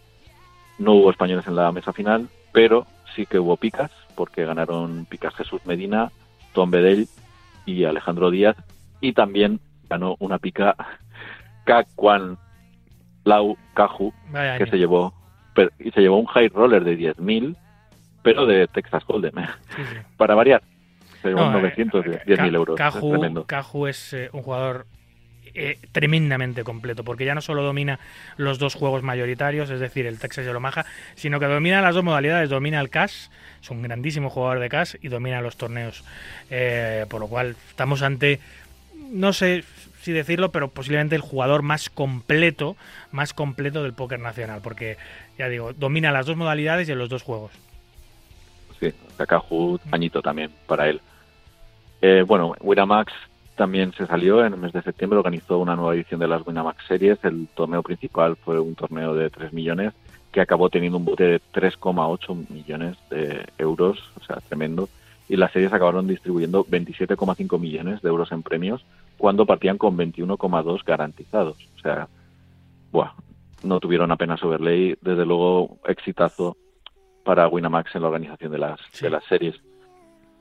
Además, presentaron la tercera edición del Winamax Poker Tour, que será empezará creo que en febrero. Sí, la final, la eh, bueno, la- es la final en febrero. La final es en febrero, Sí, perdón, sí, en Torrelodones. y, y, y- hablaremos, hablaremos de esa final en breve. de- seguramente con Alvar Margets, con algún representante de Winamar, nos va a contar todos los pormenores de esa gran final que, es, que, que llega en dos, en dos mesecitos o en un mesecito y pico. Y, y sí, sí, la, la gran final del Winamax Poker Tour, que es, es un tour especial, porque es gratis y eso no lo hace nadie. Bueno, también se jugó en septiembre el Winamax Poker Open en Bratislava, que tuvo mucha participación española y allí, aunque el ganador fue un esloveno, Martín Bartos, la primera española fue Leo Martínez, que quedó séptima. Además, creo que tú debes tener un buen recuerdo de este torneo porque creo que lo jugaste y, y entraste en premios. ¿Es correcto? Sí, sí, sí. La verdad que los eventos de Winamax se me, se me, se me, se me dan bien. Entré en premios en el de París, en el WIP, en el Winamax Poker Tour, el Tour Nacional de Francia. Y luego en Bratislava también entré en premios. O sea, allí estuvimos con el programa, haciendo el programa ahí en directo desde, desde, el, el Banco Casino de, de Bratislava, donde siempre nos, nos tratan fenomenal. En medio del hall del hotel, Crown, allí hicimos el, el programa. Creo que estuvo Antrodax, estuvo Antrodax con, Sí. eh, con, con nosotros allí, eh, haciendo el programa y comentando cosas, y lo pasamos fenomenal. Y si encima entras en premios en el main event, pues mejor, claro. Bueno, eh, PokerStars en punto es también eh, organizó las Galactic Series y que fueron ganadas por los jugadores franceses. España lo hizo, estuvo floja. Se ve que no nos sentó bien el descanso de- del verano. Quedamos cuartos por detrás de Francia, Portugal y Brasil. En las Galactic Series hubo un Sandy Million, punto es, y, pero vamos, no llegó al nivel del torneo 3 millones de, de las Winamax Series. En punto .com sí que hubo en, en PokerStars una gran noticia porque John Ander Martínez se convirtió en el décimo español en ganar el Sunday Million después de, o sea, tres años y medio después de la última victoria en este gran torneo. De todas formas, el premio que se llevó John Ander Martínez fue de 78 mil dólares, que vamos, ni punto de comparación con el que ganó el, el ganador, el vencedor del evento de 3 millones de las Winamax Series en punto es que se llevó 226 mil euros. esa sequía de los jugadores españoles en el Sandy Million es entendible porque ya no eh, ya no estamos en el punto com desde hace muchos años tenemos, tenemos muchas menos posibilidades de ganarlo porque juegan muy pocos españoles en punto com La- Claro. el gran grueso de jugadores españoles la masa juega en punto es eh, y tenemos otro o- eh, ese torneo pero de manera distinta entonces Sandy Million juegan solo los exiliados entonces Y es- cada vez menos claro. en PokerStars, porque cada vez juegan más en, en GG Poker, en GG Poker. sí Bueno, en, en punto .com también se organizó en el mes de septiembre el V Cup y hubo bastantes victorias españolas. Ganaron Sergi Reisac, Granter 777, Gerard eh, Rubiralta y, como no, eh, pues dejó su firma Juan Pardo, que ganó dos torneos, dos eventos del V Cup, además de los, de los gordos, Qué un bestia, Super es que Roller de muy bestia. 25.000. Sí, sí, o sea, además un Super High Roller de 25.000 K, ¿eh? o sea, de, de entrada casi medio millón de dólares y un Super Tuesday. O sea que, bueno, Juan Pardo, tremendo. total En- se jugó, bueno, algo muy bonito que fue que se cumplieron 25 años del, del estreno de yo creo que la mejor película de póker de toda la historia que es Rounders. Eh, Sí. Se cumplieron en septiembre. Bueno, la película si no la habéis visto, por favor, que no pase más tiempo, está en las plataformas y vamos, yo, yo creo que también piensas que es la mejor, ¿no? Rounders. Sí, yo para, para mí es la mejor porque es la que, la que lo empezó todo. Eh, pero si luego hablas, por ejemplo, con nuestro crítico de cine, que nos trae siempre todo el cine relacionado con el póker, publicidad, documentales, etcétera, me dice que técnicamente no es la mejor, quizás es la más icónica, pero técnicamente no. Y luego hablando con, me sorprendió, hablando con, hablando con Matt Savage sobre esto, creo que me dijo, es que no recuerdo, creo que para Matt Savage la mejor es Lucky You, ¿eh? Ojo, creo, creo, no me acuerdo si era Lucky You la que me dijo, pero no me dijo Rounders. Hablamos de Rounders me dijo, sí, es una gran película, pero creo, pero para él la mejor era, era Lucky You. No sé si tiene algo que ver con, con, con que, con que en Rounders todo gira en torno a la World Series y ahora mismo Matt Savage es el director ejecutivo de World Poker Tour, que están en guerra totalmente con World Series, aunque Matt Savage en su día era, era el director de torneos principal de World Series. De hecho, eh, cuando todo cambia en el mundo del póker y Chris Moneymaker gana a Sam- Sammy Farja en, eh, en el, en el 2003 y, y todo cambia, eh, el director de torneos de World Series era Matt Savage. Pero bueno, ahora como es, eh, ahora se pasó al World Poker Tour y es allí su director ejecutivo, pues, a lo mejor influye eso, no lo sé. El caso es que no, no, la- no la considera él la mejor. Curioso. pues habrá que verlos. Yo creo Mm. que me quedo con Rounders, pero bueno. Mm. Bueno, avanzando en septiembre, dos victorias españolas. Ignacio Garrido ganó un anillo en el World Poker, en las World Series of Poker Circuit en, en Tallinn. Y empezaron las World Series of Poker Online y un brazalete español para los cense Sergio Ballestín, jugador poco conocido que bueno que vive en, en, en Canadá. Y, y, bueno, pues se une a la lista de ganadores de brazaletes online que son compuesta por Vicente Delgado, José Manuel Palanels y Mario Navarro, que lo consiguieron uno en 2022. Bueno, avanzando en octubre se jugó la Super High Roller Bowl en el área de Las Vegas. Adrián Mateos ganó uno de los eventos de 25.000 dólares de entrada, fue tercero en, en otro. Y el main event se lo llevó Ike Haxton, se llevó un premio de 2,76 millones de dólares, o sea, unos premios tremendos. En las World Series of, Poker Online hubo otro brazalete español que se sumó al que acabamos de comentar, de Sergio Ballestín. Este lo consiguió Enrique Rodríguez. Y el, main event de las World of Poker Online lo ganó un belga, Bert Stevens, conocido en el mundo online como GitHub Ganger. Muy peculiar, se llevó 2,78 millones, pero dice que cuando hicieron la entrevista dijo que estaba jugando desde una granja y que allí tiene un núcleo familiar formado por su mujer, gatos, perros, caballos, gallinas, ovejas, cabras, gansos y chinchillas. Ahí se queda la, la noticia. Bueno, este main event fue el torneo más gordo de la historia del póker online con un price pool de, de casi 29 millones de dólares.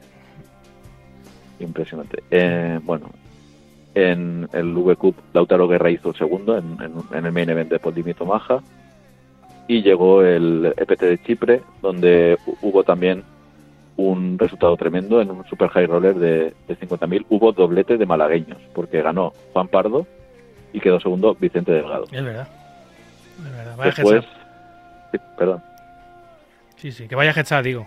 Sí, sí, heads up tremendo. Y estuvo a punto de repetir heads up Juan Pardo porque en el Super High Roller de 25.000 de, de entrada ganó Adrián Mateos y quedó Juan Pardo tercero. O sea que impresionante el, el resultado también. Total.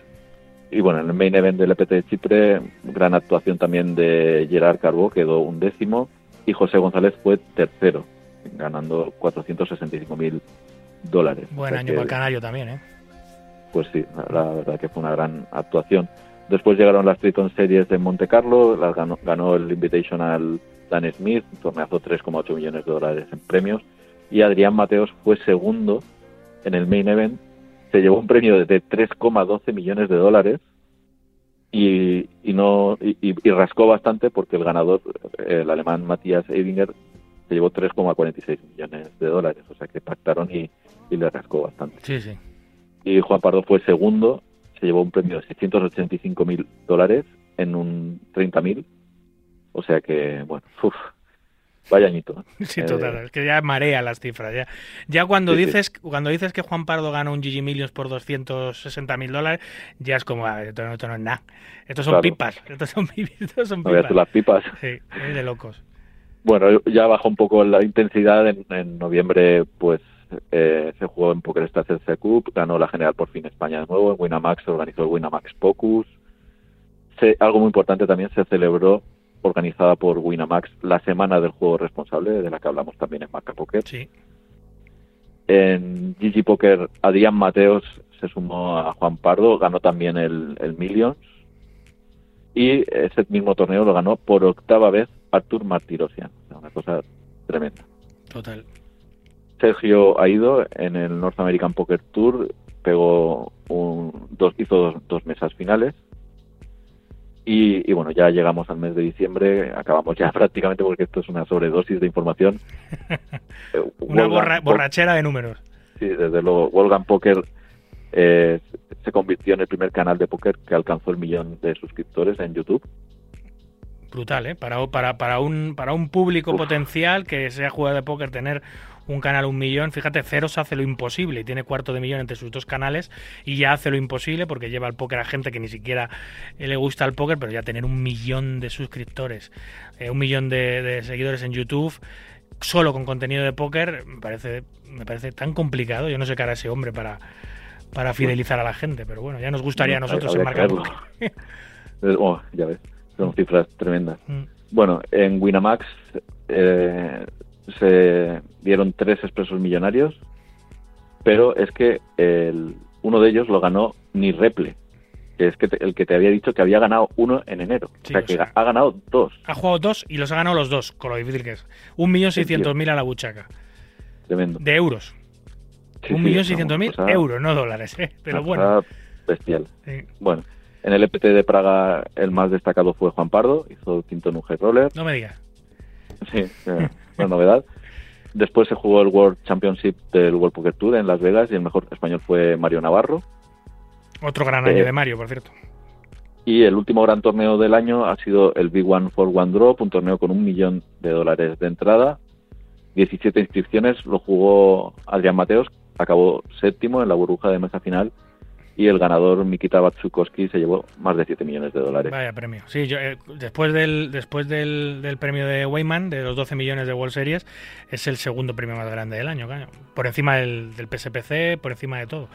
Los 12 millones de Weyman y luego los 7 y pico que se ha llevado en el One Drop Mikita y luego quizás los 5 que se ha llevado Dan Sepiol eh, al ganar el, el main del World Poker Tour Champions. Que garan- garantizaba 40 Antonio y han cascado 2,4. No estaba en los cálculos de World Poker Tour, pero claro, se les mete por, de- por en medio EPT de Praga y se les mete por en medio World Series Bahamas, que los ha, los ha jodido vivos. Por eso Sí. hay una, una guerra ahora entre World Poker Tour y World Series tremenda. Es que Y, sido un mes de claro. diciembre tremendo para, para Yo nunca había vivido esto. EPT de Sí. Praga, petao. World Series Bahamas, World Series de invierno en Bahamas, petao. Y World Poker Tour Championship, petao. Los tres a la vez en eh, Bahamas, Estados Unidos y Europa, en Praga. No Y- sabían a dónde ir. O sea, Amadi, por ejemplo, estuvo en el World Series of Poker de. Bahamas, en el Paradise, e hizo dos mesas finales y después se fue al Big One for One Drop cuando consiguió la pasta para entrar en el, en el torneo, un millón de dólares. Sí, sí. Vamos, ha tenido faena, desde luego. Vaya mes de diciembre. Histórico, ¿eh? estos tres grandes eventos a la vez. Y En bueno, fin. cerramos ya el repaso hablando del final de los circuitos españoles. Pablo Beltrán ganó el CEP, Pedro González Buitrago ganó el CNP. En el, en el SPF, en Spanish Poker Festival, Alberto Tendero ganó el ranking, ranking general y Alba Jiménez fue la campeona del, lady- del ranking de Ladies. Y eh, por último, Alex Queijeiro ganó el main event y, y de la gran final y la liga de Sixers, que Sí, hay en Casino Gran Vía. O sea que menudo añito que hemos Pues llevado. sí, señor. Muy bien resumido, Antonio. ¿Qué te voy a decir? Mil gracias por este currazo que te has marcado en tiempo récord y por todos los datos que nos has dado, que definen muy bien lo que ha sido este gran 2023, especialmente para el póker nacional, lleno de éxitos. Así Pues que... eh, ojalá podamos tener un año igual de bueno o mejor eh, 2024, pero uf, se, se nota que desde luego hay nivel en España. sí. Y nosotros que lo contemos, Antonio, y nosotros que lo contemos. Ojalá. Como siempre, un placer y un privilegio poder contar con tu opinión en, en nuestro programa, amigo. Muchísimas gracias. Nada, gracias a vosotros. Un abrazo muy fuerte Abrazo. y feliz año. Igualmente. Hola, soy Barico. Yo también escucho todo acerca del mundo del naipe en Marca Póker.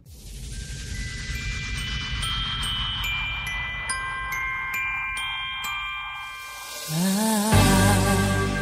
don't want a lot for Christmas.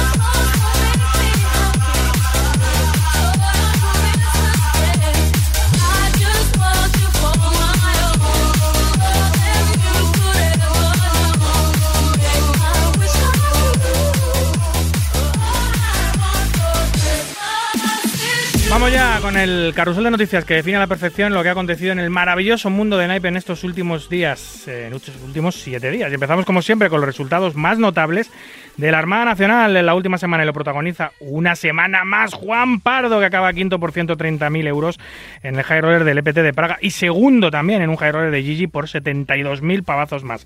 Otro malagueño, Mario Navarro, fue el último jugador nacional en pie en el evento principal del World Poker Tour Championship, cayendo eliminado el día 5 en vigésimo tercera posición para 193.000 dólares.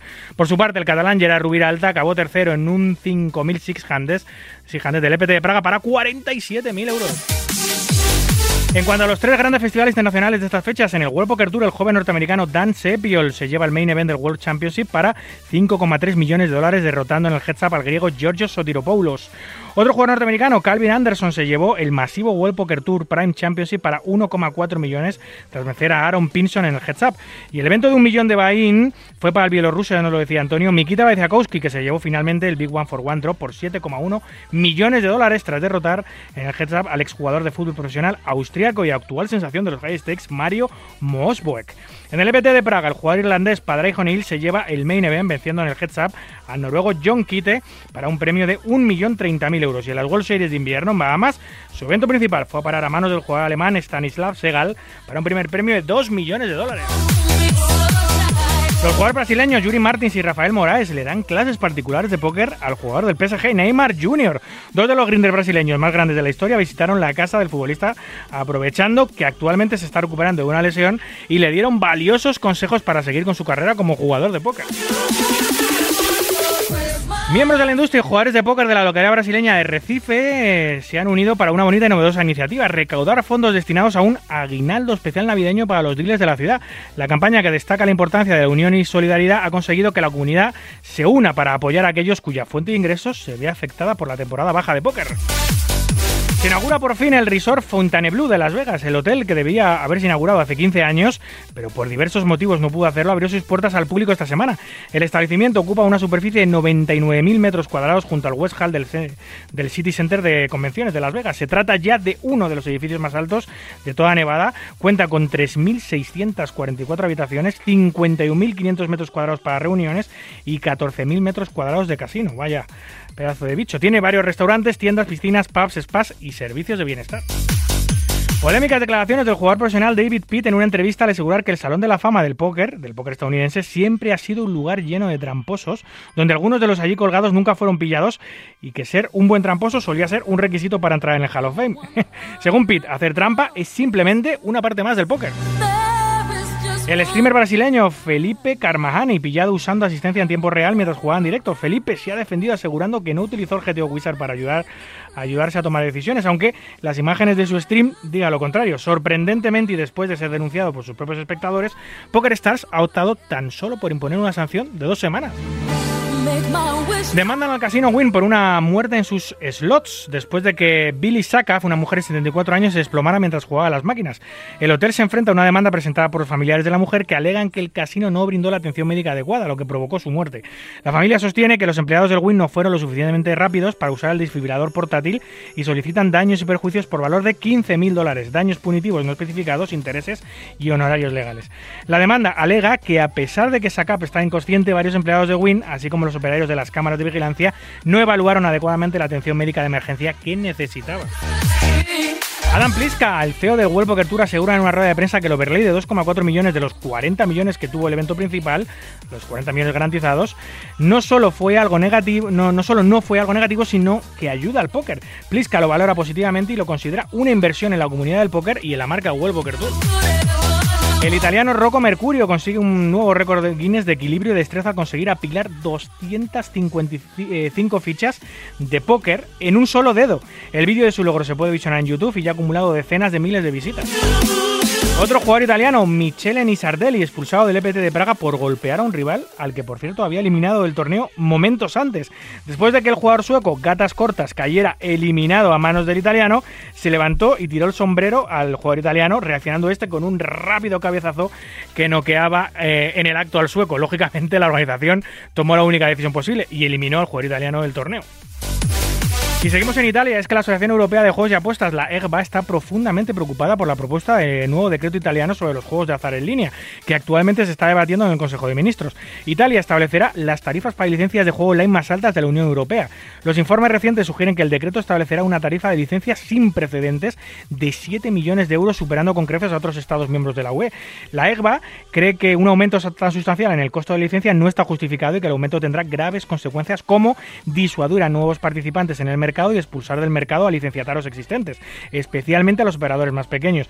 Esto llevará a una reducción drástica en el número de operadores con licencia de los 91 actuales a aproximadamente solo 15 o 20, lo que contribuirá a un aumento significativo en el tamaño del mercado ilegal de juego, que ya en Italia es uno de los más grandes de Europa.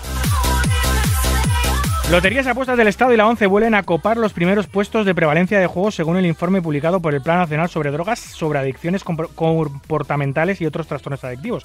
Según Sanidad, las loterías, las primitivas o la Bonaloto se llevan la palma y son jugados por el 94,1% de la población. Según datos de la Dirección General de Ordenación de Juego, el juego online cae durante el trimestre pasado, pero aumenta un 24% respecto al año anterior. El desglose del GGR por segmentos de juego muestra 300,426 millones de euros obtenidos, donde 113,49 millones provienen de apuestas, 3,64 millones de euros de bingo, 160 160,26 millones de euros de casino, 500.000 euros de concursos y 26,81 millones de euros del póker, que este tercer trimestre de 2023 ha tenido un aumento del 4,09% en comparación con el trimestre anterior y un crecimiento del 22,03% en relación al año pasado. Las cifras muestran un incremento tanto en los torneos como en el Poker Cash con tasas de variación anual positivas. Y cerramos con el diario público que desvela que el Estado ingresa unos 50 millones de euros al año por premios no cobrados. Estos datos han sido revelados por primera vez bajo la ley de transparencia a pesar de la resistencia inicial de loterías y apuestas del Estado, SELAE, para proporcionar esta información. Solo en el último sorteo navideño, el de 2022, no el de, no el de, no el de esta mañana o el de ayer, eh, un total de 19,79 millones de euros en premios quedaron sin cobrar, correspondientes a 422.695 décimos distintos. En lo que respecta a los últimos cinco años, 11 décimos del gordo de Navidad premiados con 400.000 euros cada uno y 13 premios aún mayores del euromillón se han quedado sin cobrar. Escuchas Marca Póker, el deporte rey de diamantes.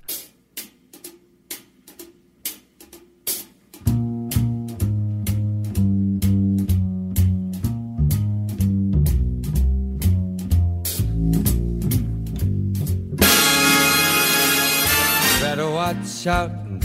You better not cry. You better not pout. I am telling you why. Cause Santa Claus is coming to town.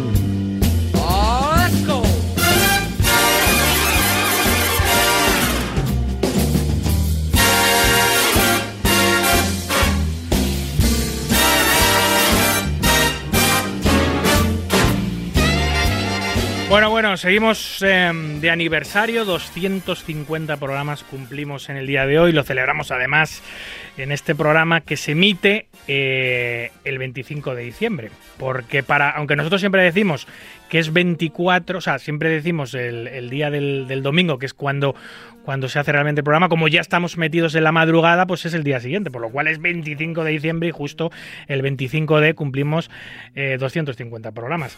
Y después de este mm, análisis tan bueno, exhaustivo, de lo que ha dado de sí el curso pokerístico por parte de Antonio Carrasco Cabezón y de las noticias que nos han eh, que nos protagonizan o que, que han sido noticia y portada durante estos últimos siete días, pues vamos a recuperar una sección que hacía tiempo que no hacíamos, porque eh, la persona que nos lo trae, aparte de traernos eh, fenomenalmente esta sección, también nos sale de otros muchos temas súper interesantes. Bueno, pues vamos a retomar casinos del mundo. Y mm, creo, no sé si la última vez que, ahora nos lo dirá Dani, la última vez que hablamos de, de algún otro casino fue en Marrakech, pero no lo recuerdo bien quizás en Aranjuez, no lo recuerdo, eh, pero es una sección que me encanta personalmente y nos la trae eh, algunos domingos, pues nuestro buen amigo Daniel Arriba. Buenas noches. Hola, muy buenas noches, David, ¿qué tal? Pues mira, eh, con música navideña, todas y cada una de las canciones del programa de hoy son navideñas. Mira que podía haber puesto una canción de Madrid, porque vamos a hablar de Madrid y del casino de Gran Vía, pero bueno, he decidido no saltarme la línea y ir por las canciones. navideñas. No sé si te gusta mucho la Navidad, las canciones navideñas a ti, Dani. Sí, a ver, ha habido años que me ha gustado más, porque yo creo un poco también dependiendo de lo, pues un poco el año que has tenido, te apetece más o te apetece menos, pero Claro. vamos, en general me gusta bastante. Sí, sí, a mí también. Y ahora, y ahora que eres papá más, ¿eh? Ya, ya verás como la Navidad cambia la perspectiva, ¿eh? Cuando eres papi. Eso es, esta Navidad con las con las dos pequeñajas yo creo que va a ser suficiente para que haya mucha alegría en la casa. Total. Eh, bueno, recuperamos casinos del mundo. Decía, no, recuerdo la última vez que hablamos, quizá fue del casino de Marrakech, no recuerdo, pero como hemos hablado de tantas cosas entre medios, de tu también de tu de tu tour, ese tour eh, que, que hiciste y que tuviste que interrumpir precisamente porque tu mujer se, se, se puso de parto, eh, recuperamos casinos del mundo. Eso es, sí, vamos, yo creo que la última fue, fue como bien dices, Marrakech. Eh, también hicimos Aranjuez al principio del año, hicimos Baden-Baden, o sea, hicimos varios, yo creo, hace poco, los últimos seis meses. Y pues nada, yo traigo un casino que yo creo que te va a sonar de algo, Un el, poco, sí. el Casino Gran Vía. Sí, sí. Sí, sí. Después de un fenomenal artículo, por cierto, que escribes eh, casi todos los meses, o no todos los meses en Poker Red, eh, también escribes en Revista Club, eh, un fenomenal artículo aprovechando al hilo de que se celebra la final de Sixers en el Casino de Gran Vía. Bueno, me encantó, me encantó y ahora vamos a hablar de ello, de, todo lo que hablabas de- del Casino de Gran Vía, que ya no solo como casino, que tiene muy poca historia porque solo lleva eh, 11, 12 años eh, abierto, pero bueno, es un edificio histórico con mucha historia y sobre todo de Madrid, de- de una de las ciudades de moda en Europa. Eso es, pues mira, si te parece, lo primero que vamos a hablar, hay una cosa que me parece bastante curiosa, y es que la avenida Amo Gran Vía como calle, ¿no? que mucha gente pensará que tiene muchísimos años esa denominación, solamente lleva llamándose Gran Vía desde 1980, que es una cosa bastante curiosa. Sí. Eh, antiguamente, eh, digamos antes de la guerra civil, ¿no? Eh, porque el nombre ha ido cambiando pues un poco también según ha ido ocupando, ¿no? Qué bando la iba ocupando, ¿no? Ha tenido otros nombres tan variopintos como Avenida de Conde Peñalver, Avenida Pi Margal, Avenida Eduardo Dato y luego ya durante la guerra civil, pues eso, según iban invadiendo tropas de un lado a otro, iba cambiando también de nombre, ¿no? Ha llegado incluso a llamarse Avenida de Rusia, Avenida de la URSS, Avenida de la CNT o de la Segunda República. Así que, Vaya. imagínate, solamente se llama Avenida Gran Vía desde 1980, que digamos que son 40 años, que me parece muy poco tiempo para lo que yo pensaba. Es verdad. Qué barbaridad. Eh, Avenida de la Segunda República, Avenida de la URSS, Avenida de la CN de Avenida de la CNT. Eso es, sí. Todo nombre es un poco, pues eso, pues del el bando republicano, ¿no? Del bando de izquierda, vamos a decir, ¿no? En esa, Sí, sí, claro. en esa época y que fue, pues, cambiado de denominación. Y bueno, ya con el tiempo ha ido adaptándose, ya con la nueva, con, con la nueva nomenclatura, ¿no? Que ya es, que ya es Gran Vía. Y pues nada, adaptándose un poco a las necesidades de los madrileños y ya sabes, pues es, es la arteria principal de la ciudad, es una de las que más vida tiene y de las que, por supuesto, más cosas puedes hacer alrededor, ¿no? Y ahora vamos a hablar, por supuesto, que es un poco el motivo de esto, del edificio del Casino de Gran Vía. Como tú bien has aclarado, el Casino de Gran Vía tiene solamente 10 años. Entonces no es un casino obviamente con una historia muy grande, pero el edificio por supuesto que sí, ya que data de 1918 y por supuesto es un edificio declarado como patrimonio histórico y que ha tenido muchísimos usos eh, tan dispares como, como por ejemplo ha sido eh, albergado competiciones de esgrima, ha albergado eh, viviendas de alquiler, locales comerciales ha albergado muchísimas cosas, ¿no?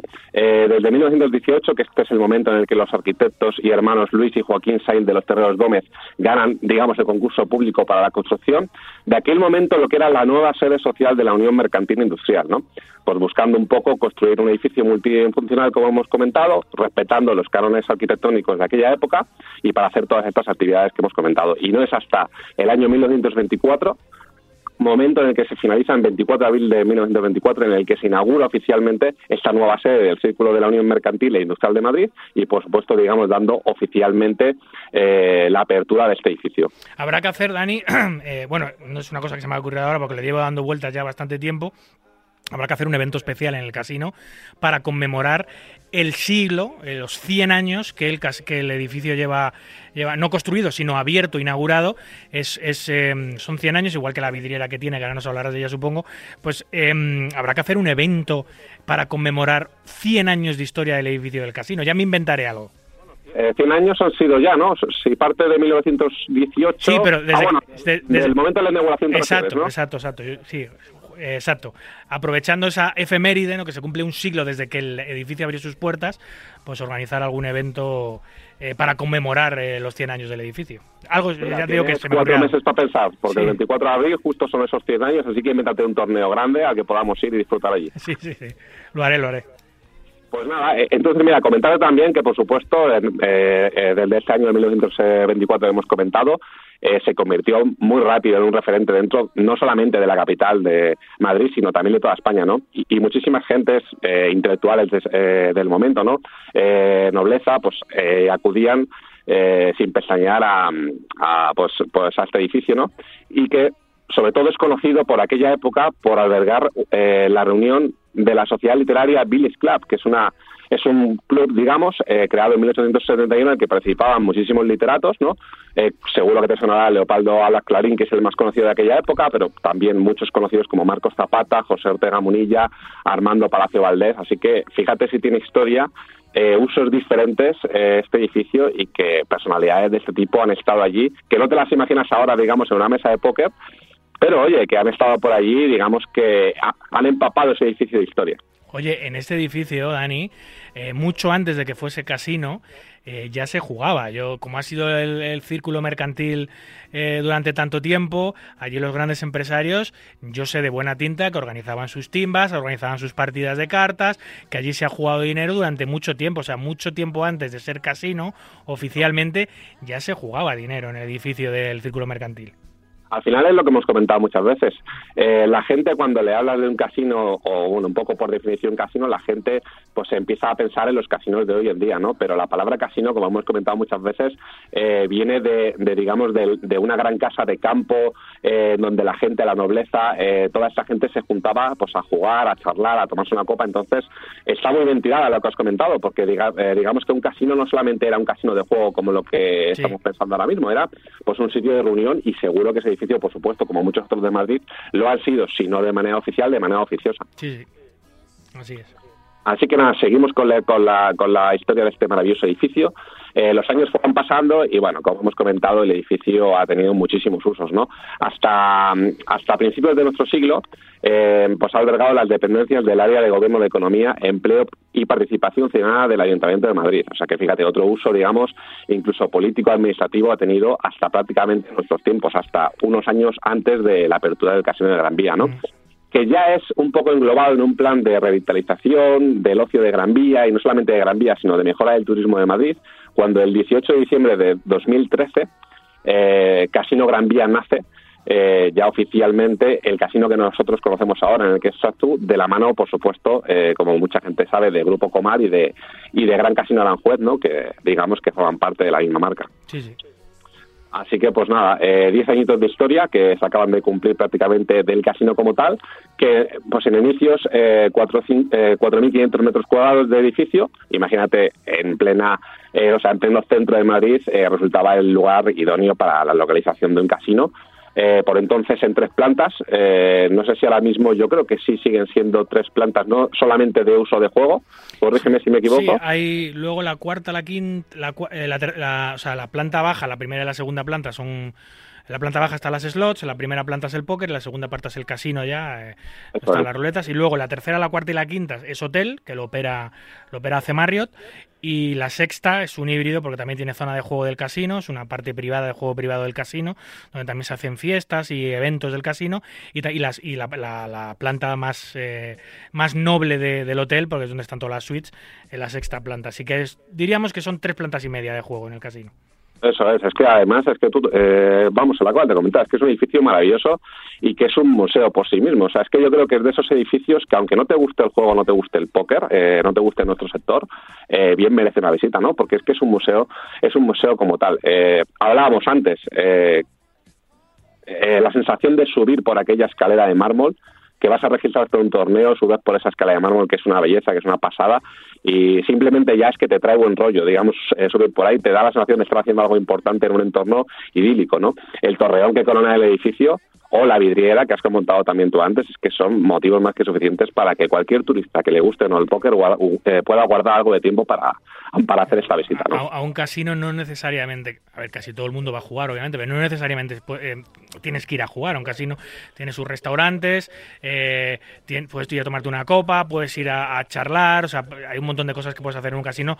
No solo vas a jugar, o sea, al que no le interese el juego, eh, pero sí la arquitectura, o si quiera tomar una copa en el centro de Madrid, o quiera, o quiera cenar en alguno de los restaurantes del casino, pues puede hacerlo, ¿no? Y disfrutar de, de la majestuosidad del edificio sin necesidad de tener que arriesgar dinero, porque eh, no a todo el mundo le gusta, le gusta jugarse la- la tela. Eso es, además es que hay muchos casinos hoy en día que sí que no tienen, digamos, este atractivo como para visitar el edificio, pero este sí que es uno de ellos, ¿no? Y que yo conozco mucha gente que directamente tiene un presupuesto limitado, no le gusta el juego, pero quiere vivir la experiencia, va, se acerca, cena, que generalmente en los casinos todos sabemos que se, se puede y se suele cenar muy bien, eh, puede estar dando una vuelta, ver algún espectáculo que muchas veces hay, y oye, eh, con un presupuesto de 20, 25 euros, echar una tarde de ocio, una tarde-noche de ocio, maravillosa. Y aparte, hay otra cosa en Gran Vía que me parece eh, que mucha o sea que hay muy poca gente que lo comente, o por lo menos de mi círculo más cercano que lo comente, que me parece una auténtica maravilla, que es la exposición permanente que tenéis, que se llama Memorias de Gran Vía, que es, es una colección, eh, bueno, con, con unas 175 fotografías históricas que están distribuidas a lo largo de los diferentes espacios del casino, eh, un poco clasificadas por, por las diferentes temáticas, y que solamente, yo he ido varias veces, tengo que reconocerlo, media hora antes o 40 minutos antes de que comience el torneo que haya ido a jugar, solamente para darme un paseo, tomarme un café, ver esta exposición permanente que me parece una auténtica pasada que esté dentro de un casino y me Sí, parece sí. algo que la gente tiene que conocer y que tiene que sobre todo aprovechar. Si nos queremos distanciar tanto del, de, eh, de que el póker es, es un juego de azar y tal, eh, oye, aprovechemos también toda la parte de cultura que tiene el casino pues para, para, para un poco hacer la experiencia más completa, ¿no? Esa exposición fotográfica es una joya y pasa muy, muy desapercibida, porque claro, casi todo el mundo va a jugar y no presta atención a los cuadros que, que, hay en- por todo el casino, porque lo, lo- tú dices, casi 200 fotografías a, a lo largo de todos los de todas las paredes del casino, eh, pues eh, eh, se ven, pero la gente como va con, con la cabeza a jugar el torneo, va con la cabeza a, apostar, pues no, no le prestan mucha atención. Pero sí que es cierto que yo algunas veces, pocas, he visto turismo de ese tipo. He visto algunas personas, como tienen las fotografías un código QR o un código BIDI, no sé lo que tienen, pues he visto algunas personas eh, intentando buscar información sobre las fotos y, y etcétera. Pero pasa muy desapercibida, eh, tristemente. Sí, sí, es una auténtica maravilla. Yo creo, vamos, yo soy de los de los de los que están convencidos de que hay que convencer o de que hay que hay que enseñar todo este tipo de cosas a la gente, porque hay mucha gente que, como tú decías, va a jugar solamente el torneo y ni siquiera sabe que está eso ahí, ¿no? Y yo creo que hay que hacer esta esta labor de acercamiento de eh, todo este tipo de cosas que recogen muchas veces los casinos y que pasan desapercibidas, pero que son auténticas maravillas, que en otros sitios seguramente pagaría el dinero por acceder a ellas. Y sin embargo, en el casino vas un ratito antes, te, eh, tomas un café y es que tienes dos planes en uno. Póker, casino y, en este caso, una exposición fotográfica, una auténtica maravilla. Así es. Y nada, ya pasamos a lo que a lo que nos concierne un poquito, que es el póker, que aquí ya tú sabes eh, muchísimo más que yo, me da sacos hablar contigo de esto. Eh, nada, desde 2013, póker y casino Gran Vía, por supuesto, caminos paralelos de la mano, hasta convertir eh, Gran Vía en, pues, en uno de los centros, si no en el mayor centro eh, referente del deporte del naipe a nivel nacional, incluso internacional, ¿no? Eh, buen cash, buenos torneos diarios con una clientela que yo creo que es de las más fieles, yo creo que pueda haber gracias a, entre otras cosas, eh, a la liga que tenéis, ¿no? Que da unos premios que, que tú seguro que sabes de eso más que yo, unos premios que son auténtica pasada, eh, digamos al final de año, ¿no? Gente jugando eh, World Poker Tour gracias a esas ligas, ¿verdad?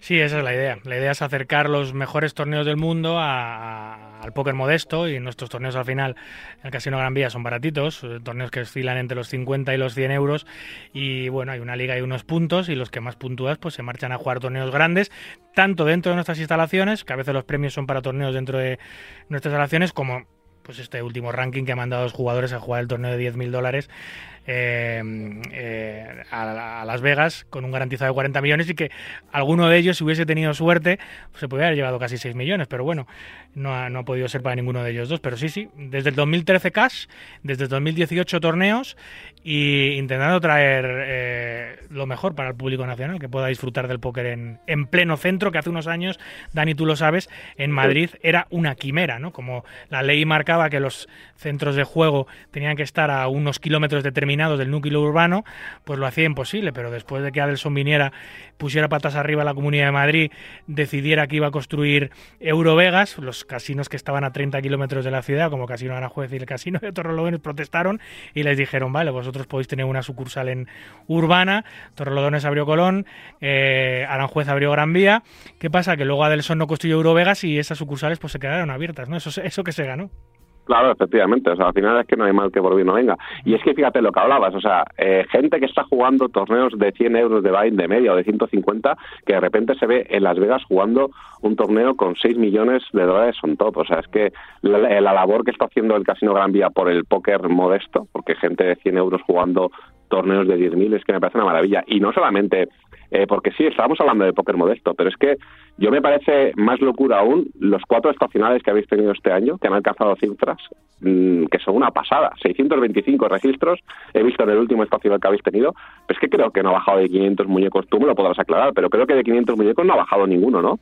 Sí, ese es, ese es el torneo especial nuestro, es baratito, que mejor nos funciona. Llevamos mucho tiempo haciendo. Antes era tenía un carácter mensual eh, y ahora mismo es imposible, con la cantidad de eventos que tenemos al año, es imposible tener un evento mensual de esas características por plantilla y por, y por, y por, y por hueco en el calendario. Lo tenemos cada tres meses y los hemos bautizado, en vez de ser ahora el mensual, pues es el estacional, cada cuatro meses. Y funciona muy bien. Es un torneo que cuesta 150 euros y que puedes, y que puedes, y que puedes jugarlo en un solo día. Puedes jugarlo dos puedes jugar jueves, sábado, viernes, sábado, pero si solo quieres jugar el sábado porque solo te puedes permitir jugar el sábado, pues lo puedes hacer eh, a través del día turbo o entrando en el día 2. Y claro, por 100 euritos o por 150 euritos te puede llevar 15.000. Así que es muy interesante, sí, funciona muy bien. La gente lo, ha- lo quiere mucho. Es que es una maravilla. Yo la verdad me he quedado bastante asombrado con las cifras de este año. Y luego no solamente los circuitos, digamos, de carácter propio vuestro, sino es que todos los circuitos nacionales, CNP, SPF, Golden, LNP, eh, bueno, los que quedan por llegar, ¿no? Como las nuevas uniones que han anunciado los últimos meses, es que todos han tenido parada y la van a seguir teniendo, entiendo, ¿no? Y además consiguiendo generalmente buenas cifras. Pero es que no solamente a nivel nacional, es que estamos hablando de que marcas como 888, World Poker Tour, Poker Star, o sea, es que han apostado siempre fuerte, siempre han tenido paradas de manera recurrente, sobre todo estos últimos 3, 4 años, incluso algo antes de la pandemia. Y la verdad que es que es un casino ahora mismo de referencia y que ha servido tanto de escaparate para estas marcas, digamos, que ya están consolidadas, como para otras nuevas marcas, como por ejemplo el circuito de Fedor Hall, Poker Code, que ha venido este año anterior, ¿verdad? Sí, sí, ahí estuvieron haciendo su fiesta, sí. O sea, es que es una maravilla que, que digamos, marcas de este tipo confíen en un casino eh, que realmente tiene poca historia. O sea, que estamos hablando de 10 años de historia en el que se han conseguido muchísimas cosas, ¿no?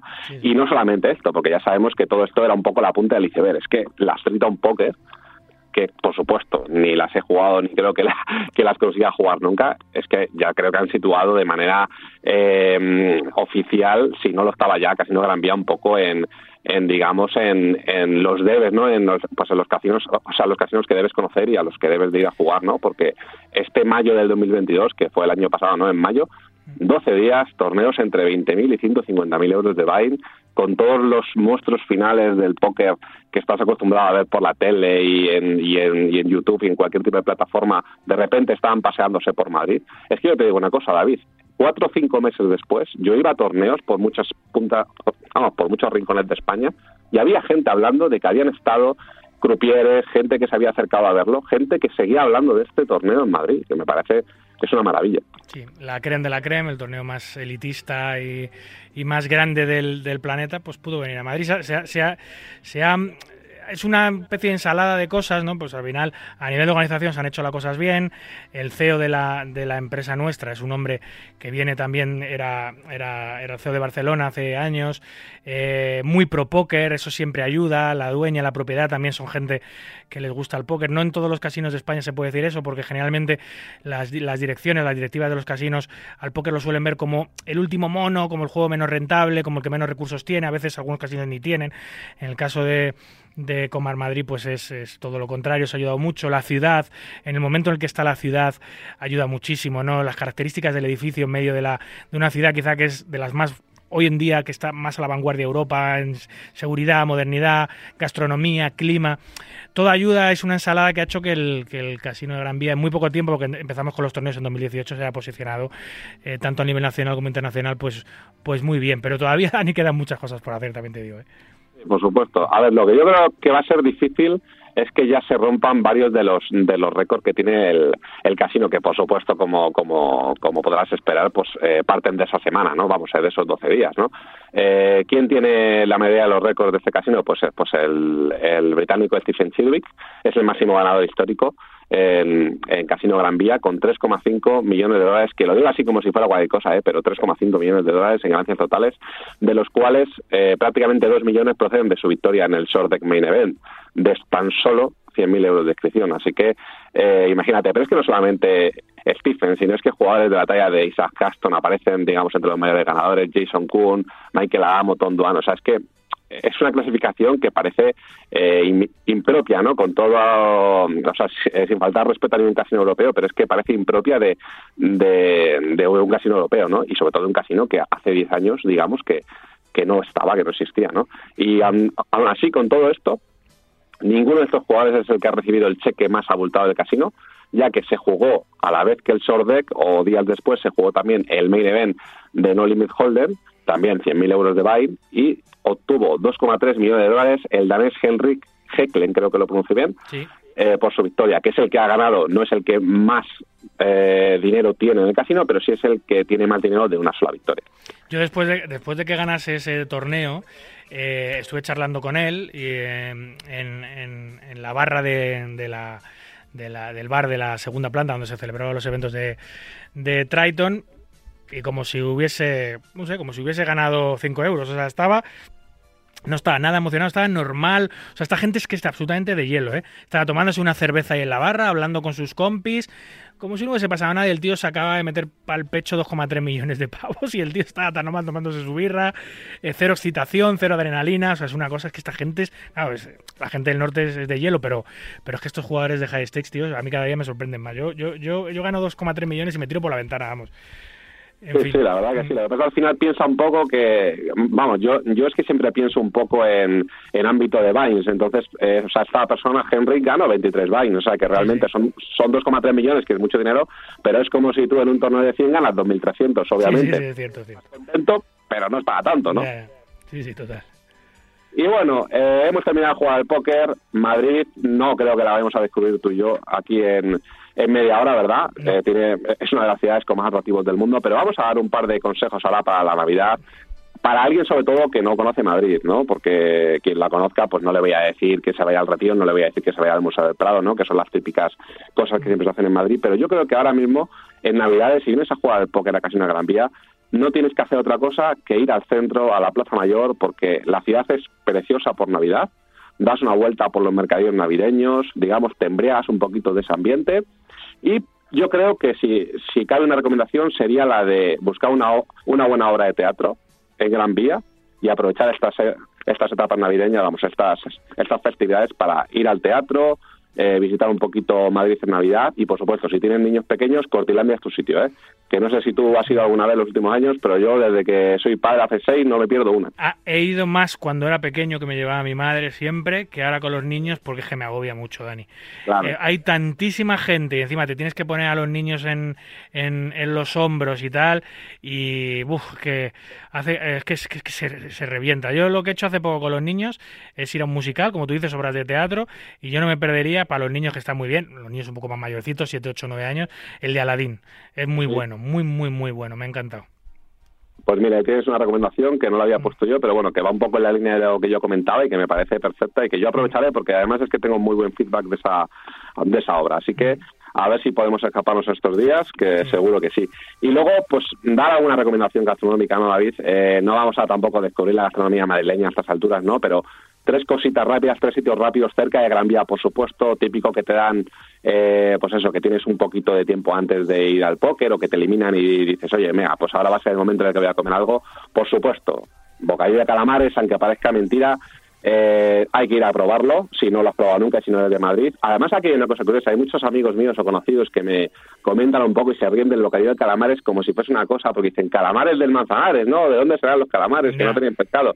Es que las cosas ahí, amigo, tienen mucha más historia de lo que parece, ¿no? Y es que el motivo del bocadillo de calamares en Madrid era simplemente porque en la época en la que costaba mucho traer pescado, los calamares eran, digamos, de, eh, de los productos del mar que mejor aguantaban y por eso, digamos, que se afianzó la idea de hacer aquí un bocadillo de calamares y sobre todo porque una vez que incluso llegaban con un poquito de olor, digamos, por el paso del tiempo, porque imagínate cuando se recorría España en caballo, o en carro, eh, tardabas cuatro o cinco días a lo mejor en, en- en presentarte en Madrid, pues eh, era un poco una manera eh, rebozarlo, punto uno, de añadir calorías y punto dos, de disimular un poquito a veces el mal olor de cuatro días de, de, camino, ¿no? Ahora ya, por supuesto, eh, no es la necesidad, ¿no? Pero bueno, que digamos que todo tiene su historia y el porqué del bocadillo de calamares es eso, no es un motivo de chanfa de, no, es que no tenéis río, no tenéis mar, no no sé qué, no, no, es que es es por eso, es que todo tiene su aquel. Sí, en- en- ahora ya no, porque ahora el mejor pescado de, se dice que el mejor pescado de España está en las pescaderías Sí. y en los restaurantes de Madrid, pero pero hace, como tú dices, hace tiempo que tardaba el pescado en llegar, los el paladar del madrileño era distinto, ¿no? Cuando iba a la costa y tomaba pescado fresco le sabía un poco raro y lo que le gustaba era el pescado un poco más un poco más hecho, que es el que venía. incluso, sí. Y, a- y a- y al revés igual, ¿no? El que vivía en, en la costa española, que disfrutaba de pescado fresco, venía a Madrid y no le gustaba el sabor del pescado de Madrid porque era muy fuerte. Eso pasaba antes, claro. Eso es, pues este es un poco el motivo, así que yo creo que lo mejor es ir, pues, eh, por supuesto, si hemos comentado de ir a la Plaza Mayor, a la calle Botoneras, que es una de las que sale de la Plaza Mayor. Hay uno que yo suelo ir bastante y que y que está bastante bien, además con precios muy asequibles, que se llama La Ideal, y luego hay otro que se llama La Campana, están los dos pegados, son los dos más típicos, digamos, de esa zona, así que esa es la primera recomendación. Eh, segunda recomendación, nos vamos a ir a Casa Labra, que está cerca, digamos, del corte inglés, por la parte de atrás, y que es otro de los clásicos de Madrid. Está en calle Tatuán 12, ¿vale? Para más señas, ¿no? Y que tiene uno de los platos más castizos, que yo creo que ya hemos hablado alguna vez en esta sección, pero uno de los platos más castizos y más desconocidos de Madrid, que son los soldaditos de Pavía, que es una especie de bacalao rebozado con pimiento rojo, eh, que no se sabe muy bien el origen, pero que, que es uno de los platos, mm, digamos, históricamente más asociados a Madrid y que en la actualidad prácticamente casi nadie conoce casi El gran nadie olvidado, el gran olvidado. Es uno de los grandes olvidados, ¿no? Y qué mejor sitio para, para probarlo que en Casa Labra, ¿no? Que, que ya te digo, estamos hablando de que es un, eh, o sea, es un, es un bar, es un restaurante con muchísimos años de historia. Eh, aparte, desde 1860, eh, eh, digamos que es famoso por haber presenciado en sus instalaciones la fundación del PSOE, del partido político. Que, allí, está la, allí está la chapa en la, en la fachada, está siempre ahí, entonces hay mucha gente, oye, pues eh, me parece que es un sitio con la suficientemente historia como para ser un recomendable, ¿no? En Madrid. Y el último eh, recomendado va a ser Casa Alberto, que es un es un bar, es un, es un restaurante de 1827, que estamos hablando que ya ha llovido 200 años, que está en calle de Huertas 18, que es una taberna un poco al ambiente taurino y que es el lugar perfecto para probar el vermut de grifo madrileño, que es algo también que se está perdiendo mucho en el centro. Yo recuerdo, David, cuando era pequeñito ver a mis abuelos que eran muy de ir al centro de Madrid y tomar vermut de grifo, Total. se ha perdido. Se ha- es algo se ha que ya se ha perdido. Antes no había de todo, tabernas pero, pero a sí, es verdad, es verdad. La- Las nuevas generaciones no somos muy de vermú. Bueno, me, me incluyo las nuevas generaciones y tengo y tengo más años que la mili, pero pero las que ya vienen por detrás nuestro todavía menos, ¿no? No son muy de vermú y menos de sifón y grifo y todo eso. Eso es, pero sí que es una cosa que digamos que está muy asociada a Madrid y que por el centro, por supuesto, en algunos sitios eh, pues eh, se sigue dando, ¿no? En esas zonas tan céntricas. Y luego este es un sitio, Casa Alberto, perfecto para probar, como hemos comentado desde también de Taurino, eh, probar el rabo de toro, que es una receta también, es un plato muy típico también eh, que se consume hace mucho tiempo en Madrid. Sobre, sobre todo antiguamente se, se tomaba después de las de las corridas de las ventas y tal, que era cuando digamos había toro no disponible y cuando se cuando se mataba y se distribuía por los por los restaurantes de Madrid. Y por supuesto los caros a la madrileña que es otro de los de los súper conocidos o conocidos en Madrid. Y bueno pues es un sitio Casa Alberto con 200 años de historia que me parece que es más que recomendable Como es recomendable tu sección, que siempre nos traes unas pedazos de historias tremendas y la- lo mejor para viajar al póker, para jugar al póker, que es no solo ir del hotel al casino, sino disfrutar un poco de la gastronomía, de los lugares, del turismo, de los sitios a los que vamos, porque viajar para jugar al póker es un regalo. Y yo, eh, si te soy sincero, cada vez lo hago más y cada vez lo voy a hacer más. Ahora que los, los niños van creciendo y ya hay más libertad, es eh, lo mejor que tiene la vida. Poder viajar, conocer otras culturas, otros eh, otros lugares. Y nosotros que viajamos para jugar al póker, lo tenemos, lo tenemos muy a mano, ¿no? Yo he sido muchos años un jugador zombie, del hotel al casino, del casino al hotel, y eso no va a volver a pasar. A partir de ahora, bueno, ya lo llevo haciendo tiempo, hay que empaparse de los sitios a los que vayamos, especialmente cuando salimos fuera de nuestro país, eh, y disfrutar de- de- del, del turismo a través del póker. Así que muchas gracias por tenerme eh, otro domingo más esta sección, Dani. Muy agradecido. Eh, muchas gracias y feliz Navidad a todos los que nos escuchen y a ti por supuesto David Igualmente, feliz Navidad, amigo. un abrazo Muy bien, pues esto ha sido todo por hoy. Aquí concluye nuestro ducentésimo, quincuagésimo programa. Un verdadero placer compartir este ratito nocturno con los amantes noctámbulos de la baraja. En la producción y la técnica estuvo el gran Dani López y a los micros, como siempre, un servidor, David Luzago. Recuerden, para jugar al póker online, no lo duden, jueguen en winamax.es, la plataforma número uno de eventos online de nuestro país. Jueguen y disfruten, siempre con cabeza y moderación. Nos vemos en las mesas. Feliz Navidad para todos. Hasta el próximo domingo amigos. Adiós.